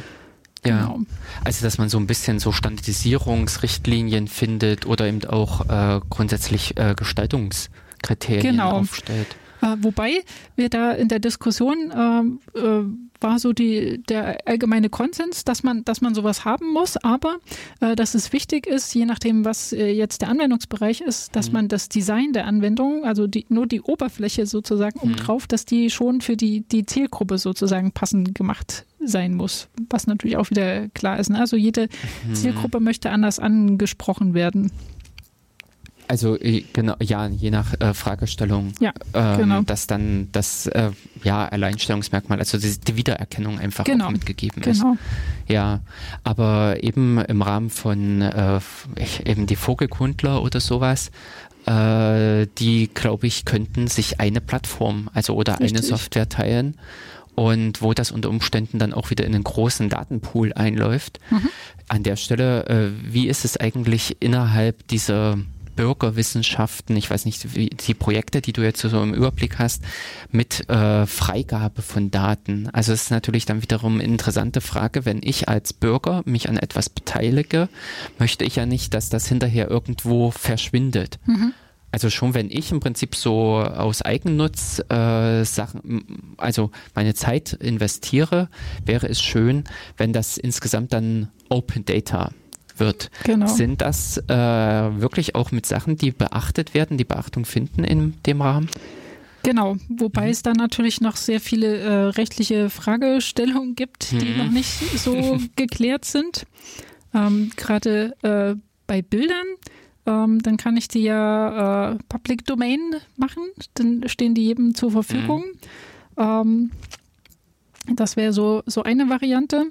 Äh, aber man kann da natürlich verschiedene Lizenzierungsmodelle mhm. durchspielen. Äh, dann muss äh, natürlich auch mal der Datenschutz gewährleistet sein. Also einerseits mhm. kann ich vielleicht durch eine Lizenz dazu verpflichtet sein, den Urheber des Bildes zu nennen, mhm. ähm, würde aber vielleicht wieder gegen den Datenschutz verstoßen. Mhm dass ich jetzt Informationen darüber preisgebe, ähm, äh, welche Bilder alles von einer Person sind. Dann kann ich wieder Rückschluss ziehen, wo die sich vielleicht aufgehalten hat, wofür die sich interessiert und solche Dinge. Ah, interessant. Also das ist eine äh, ne, hm. ne Diskussion, ich glaube, die, die steckt erst äh, am Anfang und die müssen wir auf jeden Fall führen. Hm, wobei ja die Frage ist, ob sich dafür wirklich eine Lösung findet. Also ja. das ist dann, glaube ich, auch nur eine Entscheidung, die man dann trifft, äh, mit einer entsprechenden Aufklärung dass man auch äh, im Rahmen von so einer App oder so einem Formular demjenigen mit die Risiken benennt. Mhm. Und äh, der darf dann entscheiden, ob er in dem Sinne seinen Namen genannt haben möchte, weil er, äh, also ich sehe es für mich zum Beispiel im Rahmen der Softwareentwicklung, äh, dass ich auch ganz gerne es, es sehe, dass überall äh, in den Projekten mein Name auch mit dabei ist, mhm. weil ich A, ähm, dafür im Prinzip auch gerade stehe, also oder da mhm. auch ganz gerne im Nachhinein nochmal Fragen beantworte für den Code, den ich da produziert habe. Und natürlich ist es auch eine Reputationsfrage. Ja. Also das ist das, was man ja auch in dem Sinne aus solchen Sachen als Gewinn, äh, als Beteiligter mitnehmen kann, dass man da natürlich auch wiederum hinterher auf sowas verweisen kann und sagen kann, hey, ich bin da und da aktiv. Genau. Mhm. Das ist überhaupt auch eine Fragestellung, wie kann man ähm, ähm, ja sozusagen äh, wissenschaftlich wertschätzen, dass die Person beigetragen hat. Gerade das Thema mhm. wissenschaftliche Publikation, stehen die Bürger da jetzt mit drauf äh, oh, oder nicht? Das wird echt groß. genau, das ist auch so ein, so ein Punkt, der noch nicht geklärt ist. Oder wo man erst noch am, am Diskutieren ist quasi. Genau. Hängt sich ja auch sehr vom, vom Projekt ab. Mhm, richtig, aber im normalen, in einer wissenschaftlichen Veröffentlichung werden ja alle relevanten Teilnehmer oben aufgeführt. Zwar genau. nicht im Prinzip jetzt, äh, ich sage jetzt mal der Hausmeister oder sowas, äh, der im Prinzip für die Räumlichkeiten gesorgt hat, aber äh, alle, die eine, äh, den wissenschaftlichen Beitrag geleistet mhm. haben, gehören dorthin. Tja, und wie bei sowas wäre es eigentlich auch äh, die Masse an Bürgern, die eben beigetragen haben. Genau. Kann ich nur berichten. Wir hatten also ein, ein Thema, mit dem wir uns noch beschäftigen, ist, wie können äh, Bürger Punktfolgen mit Drohnen aufnehmen. Also Drohnen, die sind mit Kameras mhm. ausgestattet. Ja. Die, äh, ähm, ja, den Boden sozusagen äh, aus verschiedenen Blickwinkeln betrachten, kann ich dann 3D-Punktfolgen berechnen. Ah, ne? hm. ähm, genau, und ähm, also das kann man schon sehr gut mit professionellen Drohnen und, und Kameras mhm. drauf. Und die Frage ist, ähm, wie kann ich das flächendeckend vielleicht hinkriegen oder über große mhm. Gebiete mit, mit Bürgern? Und eine Frage, die wir uns da jetzt angeschaut haben, ist, okay, wenn ich jetzt äh, die einfache Drohne habe und vielleicht auch eine einfache Kamera da dran, mhm. wie gut sind dann die Punktfolgen, die am Ende ja. entstehen? Und mhm. da gab es eine kleine Kampagne jetzt äh, Ende letzten Jahres mhm. ähm, äh, am Jena Frost mhm. oben. Genau, und äh, da haben noch nicht so viele Bürger mitgewirkt. Mhm. Also äh, ein paar nur und äh, eben vor allen Dingen auch äh, Wissenschaftler mit verschiedenen Ja. Drohnensystemen und auf dem der wissenschaftlichen Publikation, die da entsteht, stehen dann wirklich alle Teilnehmer drauf. Ui. Und ich sag mal, in diesem Kontext kann man das noch machen, aber wenn ich jetzt ein Riesenprojekt habe, weiß ich nicht, mit äh, tausend äh, Menschen, die dort mitmachen, ist das irgendwie ein bisschen schwierig. Dann muss man sich vielleicht was anderes überlegen. Hm, interessant. Habt ihr da mal äh, den Blick äh, auch in andere bestehende Projekte unternommen? Also ich dachte jetzt nämlich zum Beispiel wie OpenStreetMap oder sowas. Die sammeln ja eigentlich zu jedem, der einen Punkt abgibt, der irgendwelche Informationen abgibt, muss ich, ach nee, falsch, das muss ich gar nicht mehr jetzt äh, mit meinem Account machen. Ähm, mir ist nämlich auch eingef äh, also letztens aufgefallen, in der Osmand-App äh, für Android kann ich auch anonym Dinge melden. Da weiß ich gar nicht, wie das dann richtig im System verbucht wird. Offensichtlich haben die da auch schon irgendwann eine Möglichkeit äh, sich ausgedacht, wie man auch ähm, Daten einfließen kann, ohne den Namen zu hinterlassen. Hm, ohne, äh, also in dem Sinne, auf dem Wege die Urheberschaft verliert. Ja. Das, was ja in Deutschland eigentlich nicht möglich ist, dass man die Urheberschaft abgibt, ähm, kann man die auch an dieser Stelle einfach nur verlieren, um dann die Daten in irgendeiner Form frei werden Mhm. zu lassen. Hm.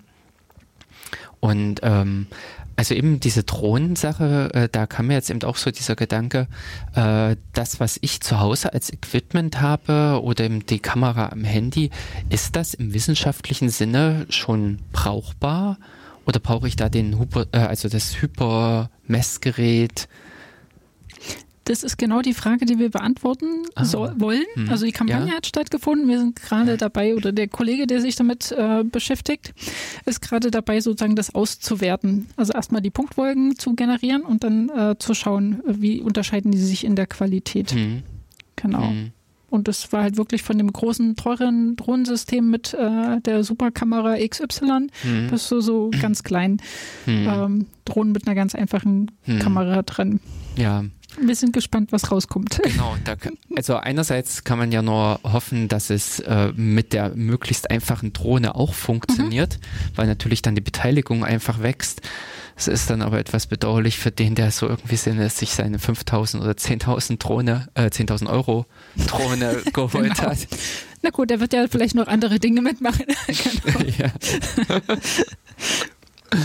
ja, richtig. Und äh, kann man da noch teilnehmen an eurem Projekt jetzt oder ist das erstmal für euch in dem Stadium, in der Stufe abgeschlossen? Nö, Braucht- also es wird mit Sicherheit noch weitere Kampagnen geben. Steht Ah. jetzt noch nicht fest, Genau. äh, wann die sind, Mhm. ähm, aber gerne, ja. Das Mhm. wäre was, wo wir, ähm, wer sich dafür interessiert, kann Mhm, uns genau. da gerne kontaktieren. Also vor allen Dingen hier auch im Jenaer Raum, Genau. vor allen Dingen Mhm. als Jenaer Lokalradio oder eben auch wie demnächst äh, jetzt ab nächster Woche dann äh, auch in Weimar. Mhm. Kann äh, dann können ja die Leute auch direkt beitragen. Genau. Mhm. Und wie hier in Jena hat sich ja jetzt so ein Drohnenstammtisch, so eine Drohnengruppe Genau. gegründet. Genau. Habt ihr, also habt ihr Kontakt zu denen? Genau, zum Mhm. Hackspace meinst du? Ja, ne? zum Hackspace, genau. Und genau. aus dem heraus hat sich ja jetzt diese Drohnengruppe äh, gegründet, die sich, äh, glaube ich, einmal im Monat oder einmal alle 14 Tage trifft. Einmal im Monat meine Einmal ich, im aber Monat. letzte Mhm. Woche meine ich das, das erste Mhm, Treffen. Genau. Ähm, da werden wir auch äh, Mhm. uns noch beteiligen. Aber mit denen hatten wir auch halt im, im Vorfeld schon äh, Mhm. diskutiert, Ja, die da so ein gewisses In Interesse an, an, an Drohnen hatten, auch vielleicht, wie man die ähm, ja, zusammenbaut, ähm, Mhm. sinnvoll ausstatten kann mit, mit Hardware. hm. ja.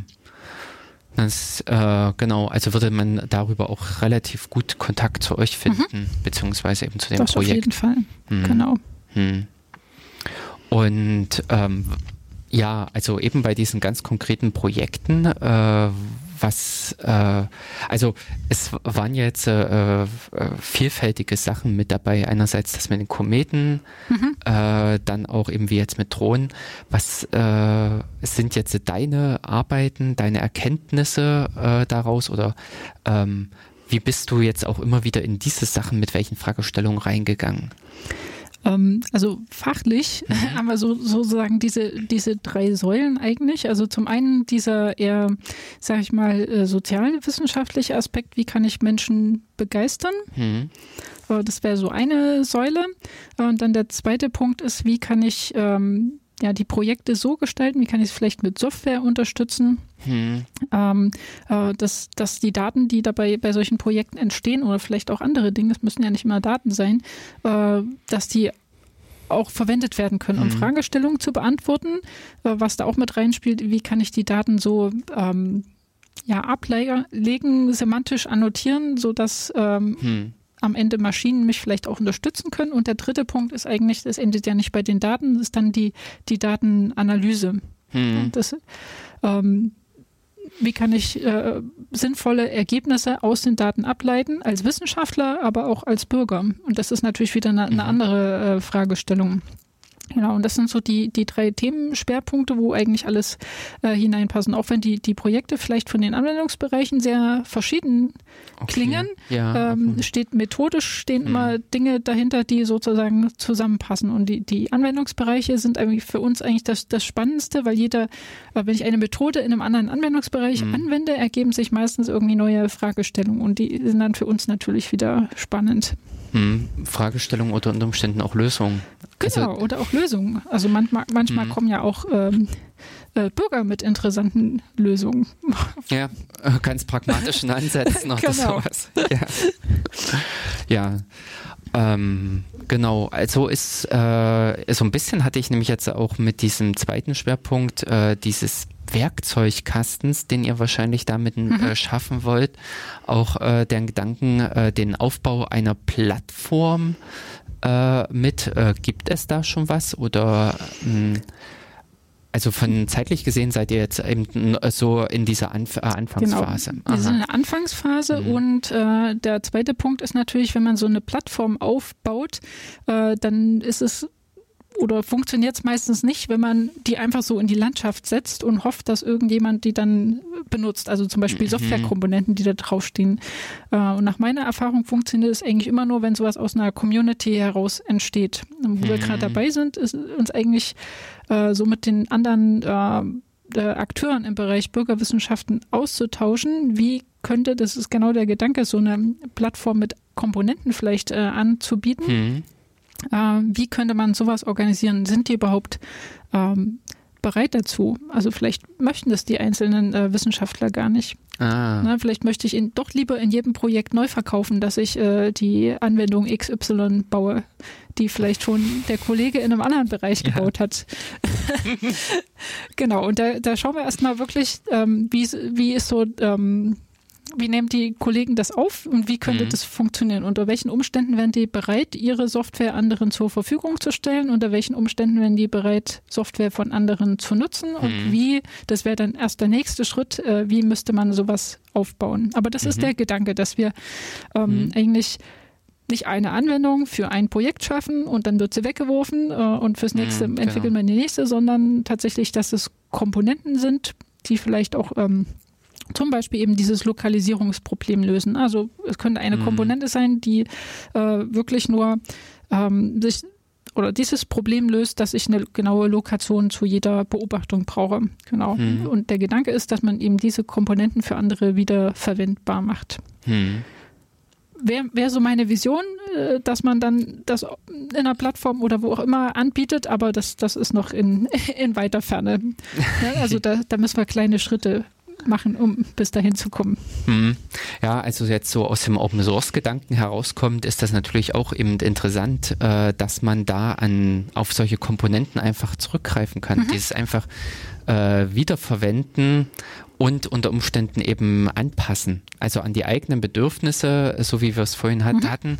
Äh, die Ornithologen-Forschergruppe möchte ganz gerne den Vogel da oben in der Ecke sehen und dementsprechend nimmt es äh, den Baukasten her und setzt dann da oben ein Vögelchen mhm. rein. Unterm Strich, also unten unter der Decke, ist das äh, zu 80 Prozent die gleiche Anwendung wie auch äh, für die Pflanzenbeobachtung oder ähm, ja die ähm, Luftqualitätsbestimmung, mhm. aber ähm, doch irgendwo noch eben für die einzelnen Zielgruppen individualisiert. Genau, mhm. also das wäre der das, Gedanke, dass wir mh. zumindest mal in einem ersten Schritt die, die Software Open Source machen. Äh, das mhm. löst aber nicht das, äh, das ganze Problem, weil die, ähm, die Wissenschaftler, die solche Projekte typischerweise durchführen, hatte ich ja gesagt, die kommen aus einer Anwendungsdomäne. Das sind vielleicht die Biologen oder mhm. die Geografen. Äh, nun sind die nicht die äh, Software-Experten mhm, äh, und haben vielleicht gar nicht die Möglichkeit, äh, was wieder zu verwenden. So ohne weiteres. Ne? Also man müsste denen irgendwas an die Hand geben, damit das möglichst einfach funktioniert.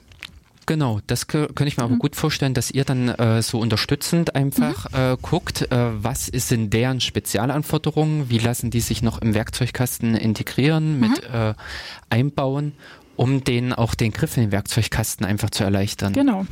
Eine Sache ist mir nämlich in den letzten Jahren mit aufgefallen, zum Beispiel Soziologen oder also alles, was sich so bei Psychologen mit auch um diese Umfragen dreht, das hat sich auch auf gewissen Plattformen verstandardisiert. Mhm. Diese Umfragen äh, sind mir aufgefallen, dass die immer äh, eigentlich die gleiche Plattform sind. Äh, ich glaube Surfray. Lime, Lime Survey vielleicht? Ja. Solche Sachen. ähm, wo sich offensichtlich bei den äh, für die Soziologen oder also insgesamt für diese Umfragen ein sehr schöner Baukasten offensichtlich mhm. äh, ergeben hat, mit denen die leicht zum Ziel kommen, also wo deren Antrieb gegeben ist, äh, diese Plattform zu, nutz, äh, zu nutzen. Mhm. Und andererseits ist es eben diese Plattform entstanden und ja, ich weiß nicht genau, wer dahinter steht, äh, hinter diesen ganzen Sachen und hintenrum auch nochmal gleich die Daten zweitverwertet. ähm, genau. Aber so ist es ja oftmals, dass man äh, mit irgendeinem Projekt startet, wie ihr mhm. eben jetzt vielleicht auch mit diesen zwei, drei äh, konkreten Projekten mhm. und das dann ausbaut zu genau. äh, einer allgemeingültigen oder allgemein nutzbaren äh, Plattform. Hm. Und das dann äh, ja eben den Bürgern oder den Wissenschaftlern zur Verfügung stellt. Mhm. Wobei ich, also vorhin dachte ich nämlich bei Wissenschaftlern auch schon wieder an dieses Ego-Problem. Also äh, du hast ja äh, schon mit angesprochen, dass der eine Prof nicht das nutzen oder der eine Forscher nicht das nutzen will, was der andere äh, da drüben genutzt hat. Ähm, ist noch nicht mal, war, war gar nicht so, so sehr in, in, in die Ego-Richtung so, gedacht, ah. sondern äh, wenn ich jetzt Fördermittel für ein Projekt beantrage ja. und dort sage, naja, ich nehme die Software, die es schon gibt, dann mhm. fragen die, wozu braucht ihr jetzt noch Geld? Ihr macht ja nichts Neues. Ah, so aus diesem Gedanken ach so, heraus. Da müsstest du im Prinzip, äh, weiß ich nicht, zum Nachbarbüro gehen und mal klopfen, hier liebe Abrechnungsabteilung, die hier Projekte. ja, aber ich kann mir auch gut vorstellen, dass das in äh, dem althergebrachten Denken mhm. solche neuen Technologien oder solche neuen Konzepte äh, ihre Schwierigkeiten finden. Mhm. Das, oh, das ist natürlich dann wiederum diese Frage des Kulturwandels. Genau. ja, die dann natürlich mit ansteht. Oh, das ist natürlich dann echt äh, weitziehend, weil äh, ich weiß gar nicht, sind im Prinzip solche Projektausschreibungen darauf ausgelegt, dass ich anonyme, unbezahlte Mitarbeiter habe? Du meinst jetzt, jetzt, die, die Bürger oder wen, wen meinst nee, du? Nee, ich dachte jetzt an irgendwelche Projekte, äh, was weiß ich, äh, Firma, äh, also eben eine Forschungseinrichtung hat die und die Idee, beantragt beim Bund äh, äh, Fördergelder und dann kommt natürlich damit auch ein Maßnahmenkatalog ja immer, mhm. das und das und das und das muss ich erfüllen. Ähm, ist da überhaupt drin vorgesehen, dass es äh, freiwillige Helfer geben kann? Im Sinne, die, die haben dann irgendwelche Softwarekomponenten entwickelt, die ich wiederverwende. Genau, ja. Also das sollte ohne Probleme gehen. Ah muss man halt, mhm. halt, ich sag mal so, wenn man das, das Geld nicht ähm, zum tausendsten Mal für dieselbe Software ausgibt, dann kann man es für andere Dinge ausgeben, um, sag ich mal, Forschung im, im Citizen Science Bereich zu machen und mhm. sich nicht die, die Softwareentwicklung bezahlen zu lassen. Ja, genau. Also das ist dann, äh, dass man dann auch an der Stelle so fair sein sollte und die äh, ähm, ja, diese äh, dann eben sagt, man hat die Software nur einmal verwendet äh, oder hat sie wiederverwendet, so rum, äh, und das dann nicht nochmal gesondert abrechnet, aber eben natürlich das Geld auch für andere Sachen dann eben mit einsetzen kann. Genau, und meistens entsteht, er hat ja gesagt, wenn ich ein neues Projekt habe, entstehen neue Herausforderungen und dann vielleicht entwickeln wird eine Komponente erweitert oder es entstehen neue Komponenten, die benötigt werden. Mhm. Und so kann ja dann jedes Projekt seinen Beitrag leisten. Ja. Mhm. Das ist also insofern auch eine schöne Zusammenarbeit äh, dann entsteht, ja. Ja.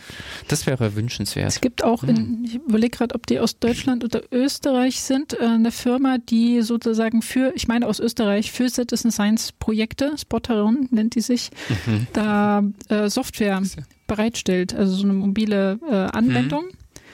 Ähm, Finde ich, finde ich äh, immer ein bisschen schwierig, weil die Projekte sozusagen entwickeln ja, oder das ist genau der Punkt. Äh, die bezahlen dann sozusagen die Firma dafür, dass Mhm. sie Software für sie entwickelt oder beziehungsweise anpasst. Ähm, Mhm. äh, die Software wird dadurch besser, weil neue Fragestellungen aufkommen. Mhm. Äh, und ähm, die Projekte in dem Sinne beko- oder das nächste Projekt bezahlt dann für die Ideen aus dem vorhergehenden, ne? die, die Mhm. Firma wieder. Und das finde ich ein Mhm. bisschen schwierig. Genau, dieser Werkzeugkasten ist in dem Sinne nicht frei, der bleibt bei der Firma. genau. Mhm. Ja, das, das ist bedenklich. Das, aber ähm, kenne ich auch mit eben bei anderen äh, solchen Projekten, dass äh, Software für, Ver für Verwaltung in Stadt XY wird geschrieben und dann wird die Firma, äh, äh, schreibt die Firma auch nochmal die Verwaltungssoftware für eine äh, andere Stadt, für eine andere äh, Verwaltung und äh, rechnet auch nochmal im Prinzip den Betrag ab, obwohl sie, mh, jetzt mal böse gesagt, nur im Prinzip die Farben und das Logo ausgetauscht hat. Nicht nur das, es steckt ja auch sozusagen das, äh, das, das Wissen von, von dem vorhergehenden Projekt drin. Ne? Also, Mhm. Obwohl, Ja. und da sieht man aber, was der Mehrwert natürlich ist, ähm, da braucht sich der, derjenige, der das, der Wissenschaftler, der das Projekt durchführt, muss sich halt nicht drum kümmern, wie kann ich jetzt diese App entwickeln oder wie kann ich äh, Mhm. Komponenten da zusammenfügen. Der nimmt ihnen Mhm. genau diese technische Arbeit sozusagen ab. Hm. Ja. Aber in dem Sinne, wenn ihr sowas, so ein, Auf, äh, so ein Werkzeugkasten äh, schafft, so eine Plattform aufbaut und da von Anfang an in die Richtung guckt, Open Source, also Mhm. das auch Zwangs-Open Source, also nicht unbedingt eine BSD, sondern eher eine GPL als Mhm. Lizenz, ähm, dass dann natürlich entsprechend auch dieses Zwangsfreiheit dann gegeben ist, Mhm. dass äh, jeder, der da was beisteuert, Genau. ähm, auch äh, diese Freiheit erhalten muss. Mhm. Mhm. Ja, das ist, glaube ich, auch eine wichtige Entscheidung, äh, bei der man so vor allen Dingen auch ähm, in diesem großen Rahmen drauf achten Ja. sollte, dass da nicht plötzlich irgendwer äh, kommen kann und kann den Sack zumachen. Richtig. Hm. Ein anderes Problem, was wir hatten, gerade bei dem Lokalisierungsthema, also ein- einfach, äh, ich brauche eine Komponente, die Karten darstellt. Ja. So, Hm. ähm, der einfachste Schritt wäre immer, äh, ich gehe zu Google, Hm. Google Maps. so, ist aber sehr unschön, gerade äh, wenn ich dran denke, dass das am Ende ein bürgerwissenschaftliches Hm. Projekt äh, werden soll. Genau, und dann muss ich halt auch schauen, was stecke ich jetzt da rein. Am Ende haben wir oben äh, Streetmap natürlich genommen Mhm. und mit der entsprechenden Bibliothek. Genau, aber solche Dinge, solche Überlegungen muss ich mir halt auch machen. Äh, Genau. wer, wer steht da dahinter eigentlich, wenn ich externe Softwarekomponenten nutze? Hm. Und da, das kennt ihr wahrscheinlich dann auch, das Problem, wenn ich verschiedene ähm, ähm, Drittbibliotheken nutze, dann haben Mhm. die vielleicht Lizenzen, die irgendwie nicht zusammenpassen. Ähm, genau, Ja, dieser Spaß dann, äh, die, dass Lizenzen sich gegenseitig ausschließen Genau. oder auch von den Bedingungen her selber äh, inkompatibel sind. Ja. Mhm. Ähm, aber an der Stelle hattet ihr Schwierigkeiten mit dem OpenStreetMap-Material oder mit den, äh, also wart ihr mit dem Ergebnis am Ende zufrieden? Äh, mit dem Ergebnis waren wir dann zufrieden, plus der Prozess bis dahin war etwas schwierig, weil das ähm, dann nicht ganz so komfortabel war. Wir hatten es mit äh, Google Maps erst probiert, Mhm.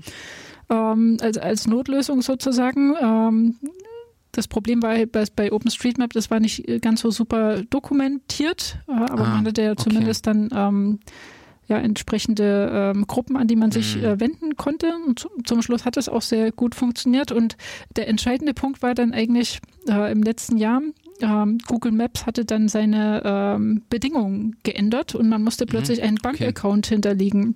Ach, der zwar standardmäßig irgendwie aufgeladen war mit so und so viel Geld pro Monat, äh, Mhm. man dann für verschiedene Anfragen bezahlt hat, aber das möchte man ja auch nicht unbedingt machen. Mhm. Genau, also da, da konnte man dann auch nochmal sehen, wie schnell sich das Blatt dann wenden kann, wenn man auf solche ähm, Mhm. Anbieter baut. Hm. Ja, richtig. Genau.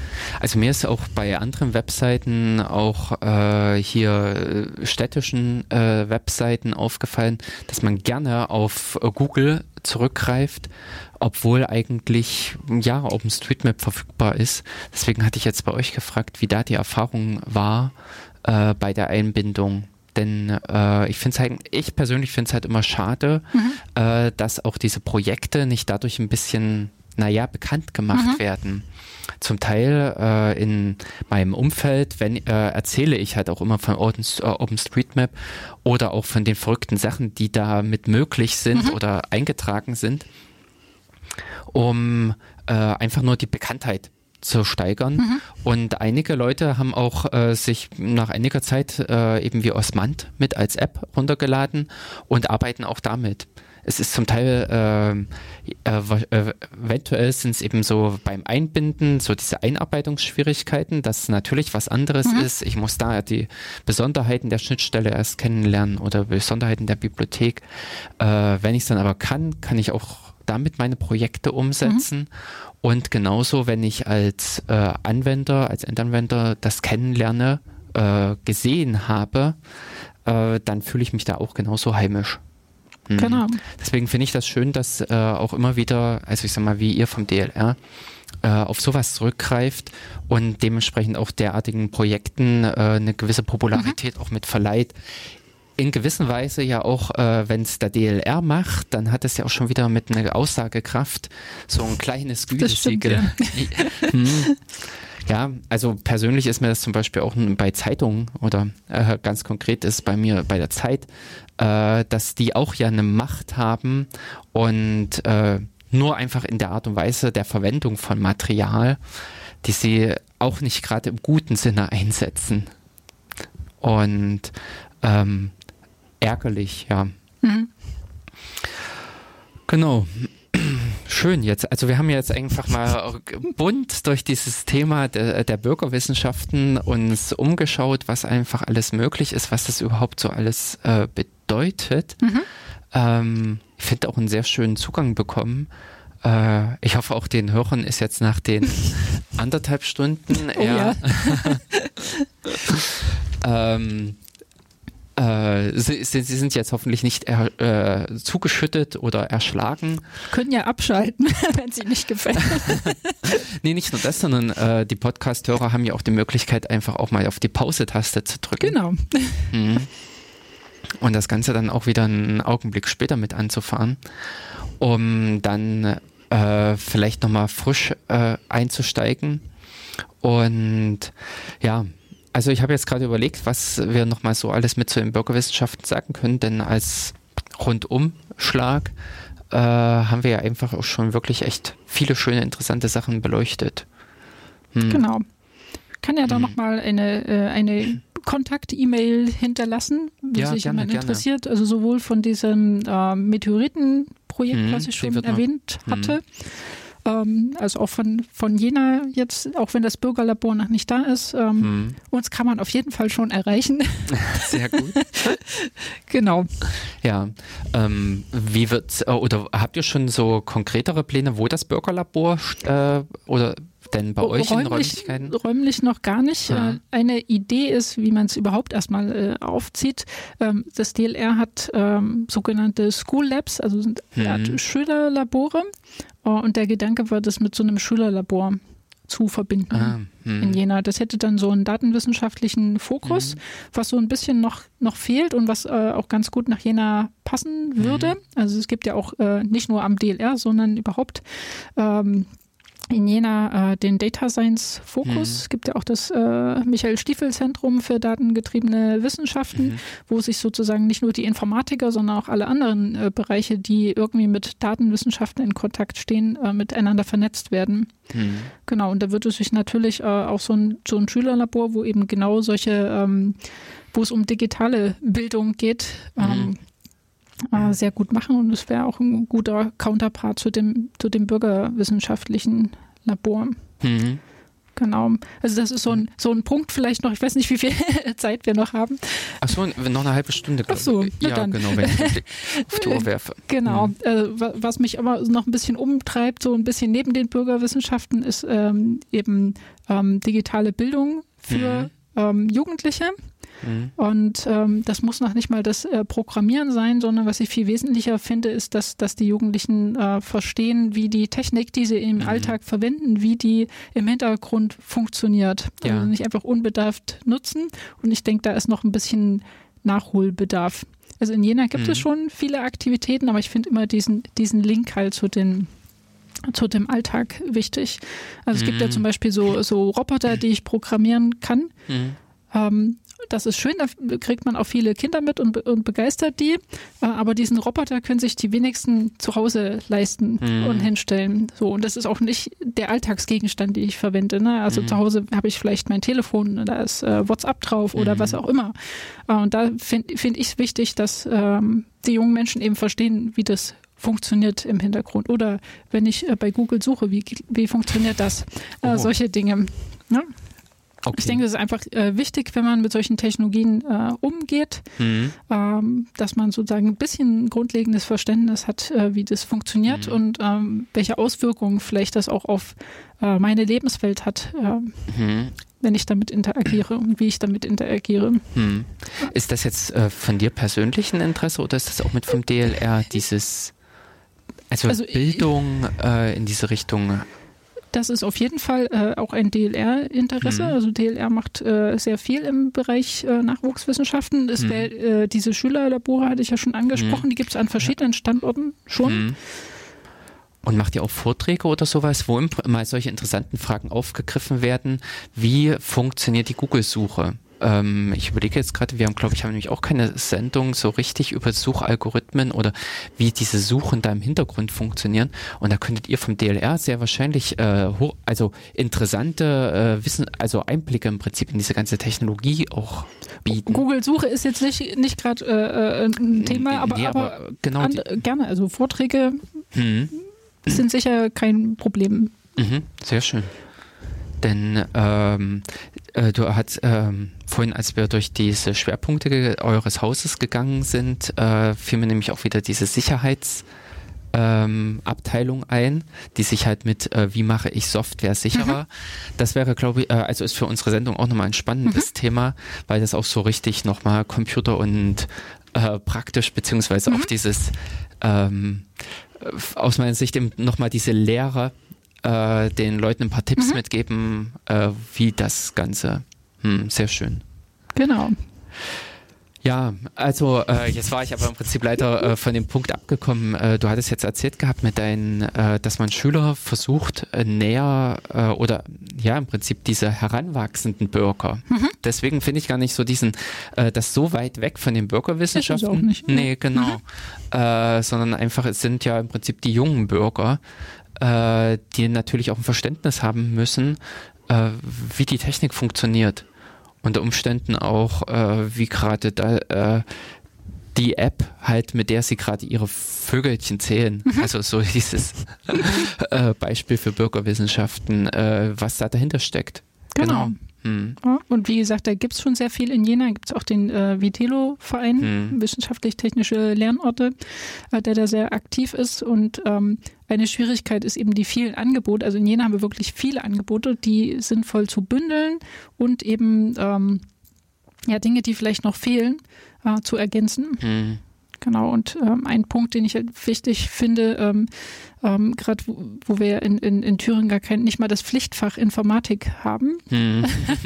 äh, dass man diese, diese Lücke irgendwie schließt. Mhm. Ähm, und ich denke eben diesen, diesen Brückenschlag zum, zu dem Lebensalltag dass der geschlossen wird, dass man also nicht nur mit Informatik so abstrakt in äh, Verbindungen hm. kommt, also über Programmieren oder was auch immer, hm. muss nicht jeder programmieren können, nee, Gottes Willen. Aber ich muss ein Gefühl dafür haben, wie die Technologie im Hintergrund funktioniert. Genau. Genau, damit ich bewusst entscheiden kann, ob ich das nutzen möchte und wie ich es nutze. Solche Dinge. Ja, genau wie ich es dann nutze, ob ich es unter Umständen eingeschränkt nutze oder genau. ähm, auch mich vollumfänglich in die Sache hineinstürze. Ja. Hm. Das ist äh, richtig, das ist im Prinzip ja auch ein bisschen äh, was, was wir mit in der Sendung versuchen, äh, auch in vielen Themenbereichen auch die Aufklärung zu mhm. leisten, einfach damit einfach mal zu erzählen, was steckt dahinter, was passiert da bei dem Programm XY, bei der Technik, äh, was verbirgt sich hinter dem Begriff. Mhm. Das ist mir zum Beispiel jetzt auch wieder massiv aufgefallen äh, bei diesem Begriff KI und äh, diese ganzen äh, modernen Sachen, die da durch die Medien geworfen werden, äh, dass das zum Teil wissenschaftlich falsch ist. Ja. Das, und äh, dass wir da unter Umständen auch in der Sendung, also jetzt äh, über den Datenkanal, eine ja, für die Allgemeinheit draußen auch noch ein bisschen Informationen mitgeben können und eine Einordnung einfach zu den verschiedenen mhm. Themen. Mhm. Genau, das ist ein gutes Thema, künstliche Intelligenz. Ne? Also mhm. ist ja in aller Munde, aber die wenigsten wissen, was da eigentlich da, dahinter steckt. Mhm. Das könnte auch so ein, so ein, sag ich mal, so ein Themenbereich sein, der in dem, in dem Schülerlabor äh, interessant ist, aber genauso für, für Erwachsene. Ich denke, das, das ist ein Punkt, ja. der ist nicht nur für die ähm, äh, ja, für, für Schüler oder ja, Jugendliche interessant, sondern hm. Genauso für, hm. vielleicht sogar für manchen äh, Politiker. Ähm, die können Ach, ja da auch wissenschaftlich nicht, nicht drinne stecken. Das ist ja auch gar nicht äh, böse gemeint. Nee, nee. Ähm, das ist im Prinzip alle werden gerade mit äh, so einem Begriff oder Begriffen überrannt. Ja. Auch 5G, äh, was immer wieder mit mhm. äh, durch die Medien getrieben wird, was da wirklich dahinter steckt, äh, was da dran nun jetzt der Unterschied ist zu 4G. Mhm hm. Also da muss man wirklich sich äh, ordentlich damit äh, ja. beschäftigen, um äh, die klare Trennung äh, finden zu können, um zu sagen, ja, das ist wirklich besser und das brauchen wir oder ähm, das und das bitte nur für den Einsatz. Genau. Hm. Ja, ähm, bist, äh, also hast äh, du jetzt bei deiner Arbeit auch was mit KI und diesen ganzen, weil maschinelles Lernen hattest du ja vorhin auch schon mal mit genau. eingeworfen gehabt. Also wir machen das, das im, im, im, Kontext mit den äh, hm. Social Media Daten. Hm. Ähm, wir haben auch äh, am Institut gibt ähm, das habe ich vorhin vergessen, genau. Also es gibt noch mehrere Gruppen, die sich mit künstlicher Intelligenz beschäftigen, auch oh. die Klimainformatiker und, äh, was ich noch gar nicht erwähnt habe, äh, es wird nämlich jetzt noch äh, demnächst eine zusätzliche Gruppe mhm. geben, die sich genau mit maschinellem Lernverfahren äh, beschäftigt. Ach. Genau. Das ist ja perfekt. Sehr gut, das hätte ich jetzt beinahe noch ja, genau. vergessen. Also unbedingt nochmal als äh, Werbe, äh, Werbeblock hier mit reingeschoben. Äh, genau. Das äh, nee, ist, äh, glaube ich, auch für uns als Sendungsmacher interessant, weil wir dann nämlich auch nochmal äh, den Weg zu euch finden mhm. werden oder suchen werden, äh, um dieses Thema zu beleuchten. Ähm, angefangen, im, äh, angefangen im Prinzip, was ist ähm, maschinelles Lernen, was ist diese künstliche Intelligenz mhm. und so weiter, bis hin unter Umständen die Hardcore-Anwendung, äh, wenn ich am Parameter XY drehe. Genau. Ja, auch so ein schön. bisschen, was äh, unter welchen Umständen funktioniert das eigentlich? Ja. Ähm, was können die Algorithmen vielleicht leisten und was können sie nicht leisten? Hm. Genau. Also unter welchen Parametern oder Bedingungen muss ich das nämlich betrachten? Das, was ja. du vorhin schon mit an, erwähnt hattest, mit diesen äh, Anlernen mhm, genau. dieser Algorithmen oder äh, der Systeme. Ja. Dass äh, man natürlich eben mit dem Lernen auch schon wieder etwas vorgibt und lauter solche äh, Sachen, genau. die man genau. bedenken muss. Ja. Ähm, denn das sind äh, ja vor allen Dingen auch diese Schwierigkeiten, die man verkennt. Man hat zwar diesen Algorithmus und der Algorithmus per se arbeitet deterministisch und ist ähm, in Ordnung, aber man muss eben bedenken, man gibt halt äh, Daten äh, schon mit rein. Und letztendlich ist die äh, Qualität der Ausgabe auch mit abhängig von diesen, von der Qualität der Eingabedaten. Ganz genau. Und ähm, da sind das ja einfache regelbasierte Systeme, die, äh, äh, äh, die lernen, aber bis hin eben zu solchen neuronalen Netzen, bei denen man dann ja ähm, keine, äh, keine Regelwerke hat, sondern im Prinzip so ein Ausgleichs... Äh, Gewichte sozusagen. Ja, an dem, ja genau. Genau. Ähm, ein Problem, was, was da zum Beispiel auftritt, ist, dass das Netz am Ende vielleicht ein Problem sehr gut löst. Was weiß ich, Gesichtserkennung, das klappt mhm. sehr gut. Ähm, aber ich weiß nicht, wie das Netz das löst, weil mhm. es steckt ja in, den, äh, in dem Netz selber, in mhm. den Gewichten an den, an den Kanten äh, drin. Genau. Und als Mensch kann ich das nicht interpretieren und sagen, ach so, funktioniert das. ja. Also dass diese äh, Zahlenwerte, die man da sieht, die haben einfach keine praktische Bedeutung mehr, ähm, sondern die nur innerhalb des Systems haben sie ihre genau. Aussagekraft. ja. Das ist eben auch ein, ein mhm. Forschungsbereich, äh, der gerade so im Entstehen ist. Ne? Also äh, was sind die, die Features, an denen jetzt äh, der, der Algorithmus festmacht, dass das zum Beispiel ein Gesicht ist? Und wie mhm. kann ich das äh, aus diesen Gewichten irgendwie raussehen als, als Mensch? Mhm. Ja. ja. Bis dahin äh, vielleicht auch die Frage im Prinzip, was kann ich dann als Mensch auch wieder raus, äh, da, also wiederum daraus lernen? Genau. Ja. Ähm, wie unter Umständen ich mein eigenes Handeln oder so äh, die Arbeit, dies, äh, die Tätigkeiten ab vom, äh, äh, also nicht beim Algorithmus, sondern für mich selber verändern kann. Das, ähm, also da finde ich halt immer so dieses Beispiel dieser Go Sache. Mhm. Ähm, das war äh, vor zwei Jahren, äh, ähm, was so groß im Medien war, als der äh, Supercomputer von Google damals den Go-Spieler. Oh, hier hinten ist gerade ein Plakat abgestürzt. ähm, ja. Äh, als dieser Supercomputer den Go-Spieler geschlagen hat und dabei neue Strategien entwickelt mhm. hatte. Also das fand ich so interessant, dass hinterher die Go-Spieler gesagt haben, oh, das ist ja noch äh, also ein Weg, eine Strategie, die wir selbst noch nicht gesehen haben, mhm.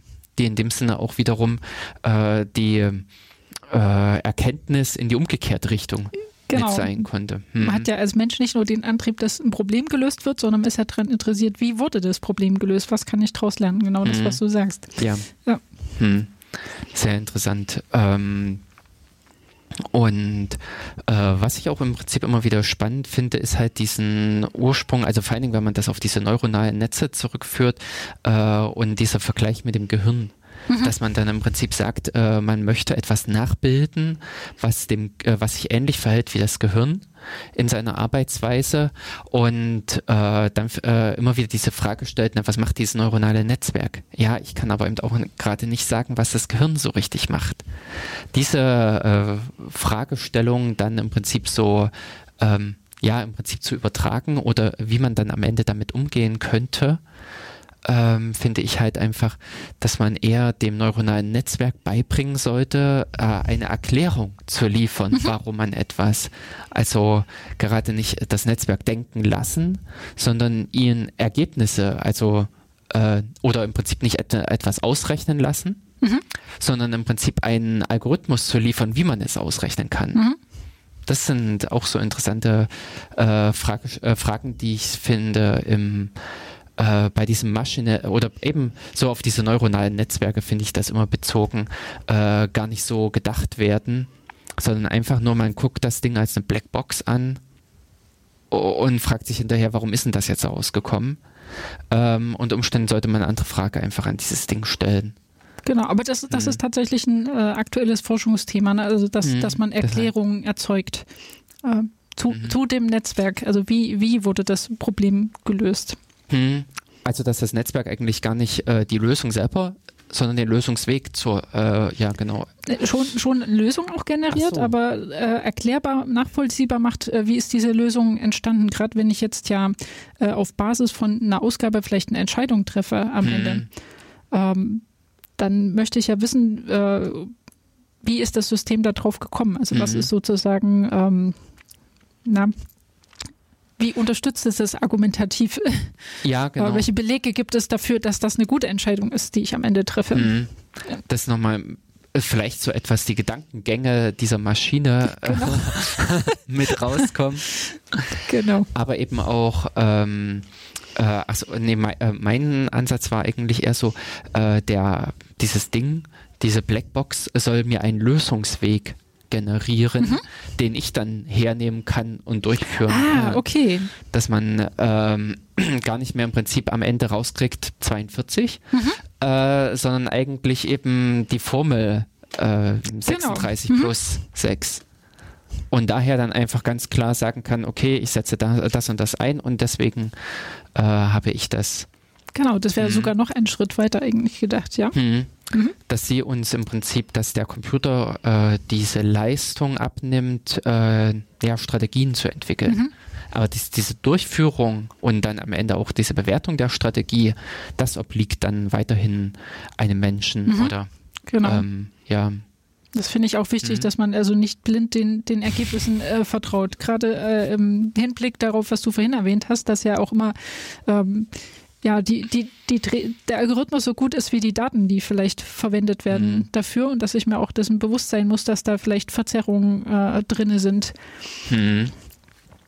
Bis dahin das, was du vorhin auch mit erwähnt hattest, in diesen Klassifizierung der Twitter-Meldungen für ähm, ja, Hilfegesuch oder ähm, ein, äh, eine Meldung. Mhm dass das ja im Prinzip genau diese Arbeit ist, die man dann im Vorfeld hineinsteckt und wo auch Unsicherheiten hinzukommen. Vielleicht mhm. steckt in diesem Hilfegesuch auch genau eine Meldung drin, dass solche mehr Zuordnung oder ja mehr Klassifikationen eigentlich sein müssten, äh, diese Unschärfe mhm. in den Ganzen, ähm, dass das nämlich genau auch in meinen Ausgang, in meinen Trainingsdaten mhm. eben alles vorkommen kann und dass man nicht so einfach am Ende eine Lösung präsentieren kann. Genau. Hm. Das sind ähm, ja, also insofern bist du da auch mit den Sachen an so einer Schnittstelle. Da hast du ja sowohl von den Wissenschaften, diesen, also von den Bürgerwissenschaften und euren Fragestellungen, die ihr dort behandelt, mhm. äh, hochspannende äh, Themen und aber eben auch äh, mit diesen maschinellen Lernen und diese Fragestellung, also das, was wir jetzt gerade so alles andiskutiert haben, äh, sind das ja auch äh, naja, äh, also Fragen, die einfach heute einem irgendwie so mit aufgedrückt werden. Genau. Hm. Ja. Also äh, echt interessant. Und ihr seid gerade ja im Aufbau hier mhm. in Jena.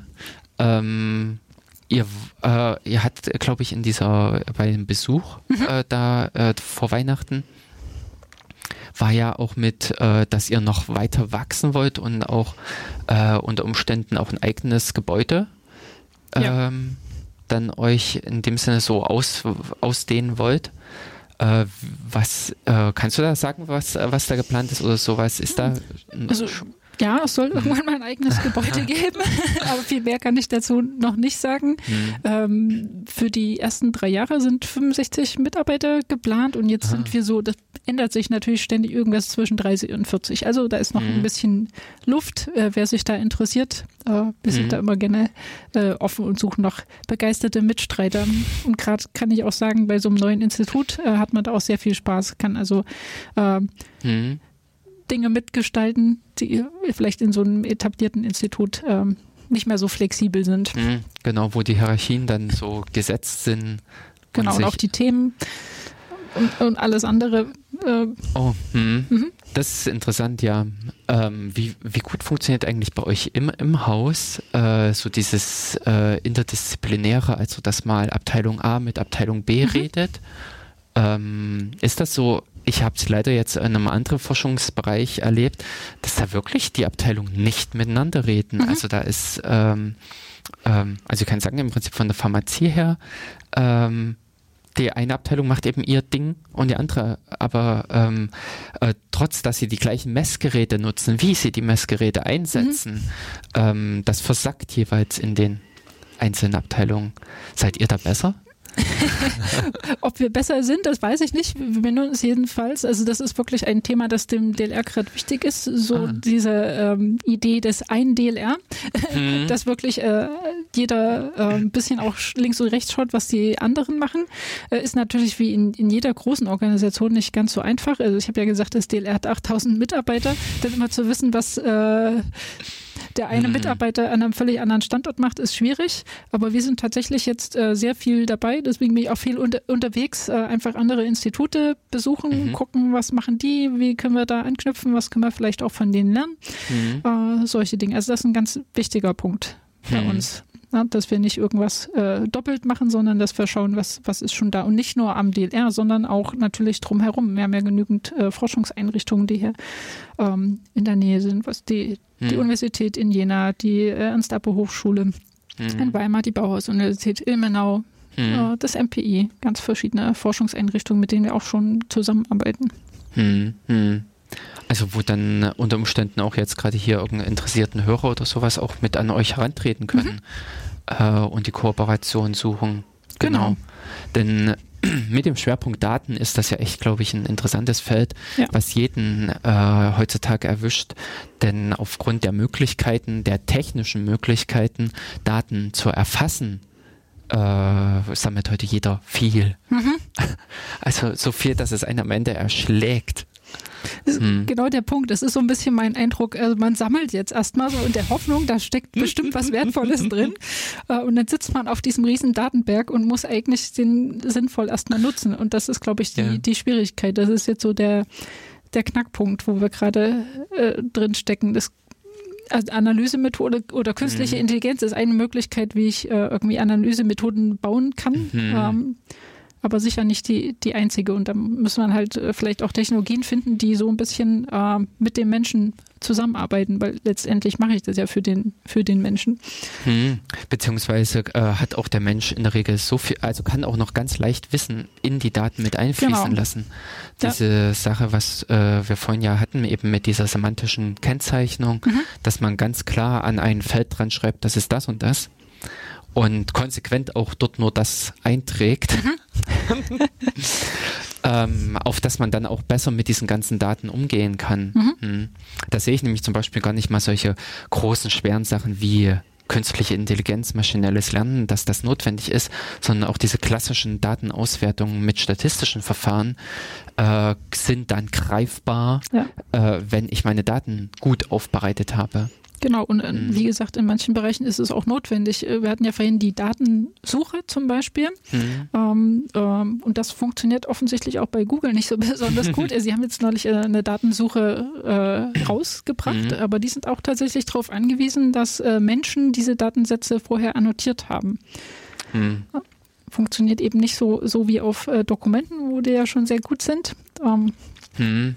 Genau, also es muss einfach diese, die Fähigkeiten, die der Mensch hat, die sollten auch gut genutzt werden und diese, diese, ja, diesen, diesen, diesen Brückenschlag zwischen automatischen Algorithmen und den Fähigkeiten des Menschen, der, der, der fehlt irgendwie noch so ein bisschen. Hm. Der muss noch stattfinden. Ja. Oder verstärkt stattfinden, sagen wir mal so. Hm, es ist so ein blindes, äh, oh, Computer sind toll und jetzt rennen wir denen hinterher mhm. äh, geschehen. Und man hat im Prinzip auch noch den Menschen irgendwie dabei vergessen, übersehen. Hm. Genau. Ja, das ist vielleicht dann jetzt auch wiederum für uns so dieser Brückenschlag, der zurückführt zu den Bürgerwissenschaften. Sehr gut. Denn äh, das ist ja genau dann äh, mit das, was es möglich macht, auch die Fähigkeiten äh, der Menschen zu nutzen, äh, die in dem Sinne in diesen ganzen Prozess mit einzubringen. Mhm. Und äh, ja, im Prinzip auch diesen ganzen Ergebnissen, also an den Ergebnissen teilhaben zu lassen. Genau. Mhm. Das ist insofern äh, wäre es ein schönes Schlusswort. Ja, gut, wir haben auch äh, nicht mehr allzu viel Zeit. Ähm, und unter Umständen äh, belassen wir es auch einfach heute dabei. Genau. Die acht Minuten äh, gönnen wir uns jetzt noch ein bisschen Musik. Und äh, ich sage herzlichen Dank an dich, Friederike äh, Klan. Ja, freue mich, genau. dass ich hier sein konnte. Ähm, wir werden auf der Webseite dann von uns mit zur Sendung auch die, äh, also den Verweis mit zum DLR und mhm. alles veröffentlichen. Wer also von unseren Zuhörern äh, sich genauer dafür interessiert oder nochmal irgendwas nachfragen will, der kann im Prinzip dann ja auch den Weg finden. Mhm. Hm, genau. Und äh, dann nochmal am Ende der Sendung einen herzlichen Dank an die Hörer aus Weimar, die offensichtlich jetzt äh, durchgehalten haben oder doch erst etwas später eingestiegen sind beim Datenkanal. Es ist äh, unsere Sendung auch zu finden dann im Internet äh, unter datenkanal.org. Wir selber haben einen Matrix-Raum, das heißt, das ist ein Chatraum, in dem ihr uns finden könnt. Wir, das sind normalerweise äh, Jens Kubizil und ich, der Jörg Sommer.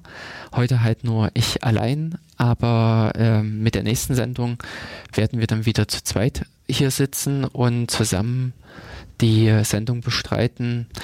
Ja, und bis dahin sage ich erstmal Tschüss, wünsche euch eine schöne Zeit und genau, bis dann.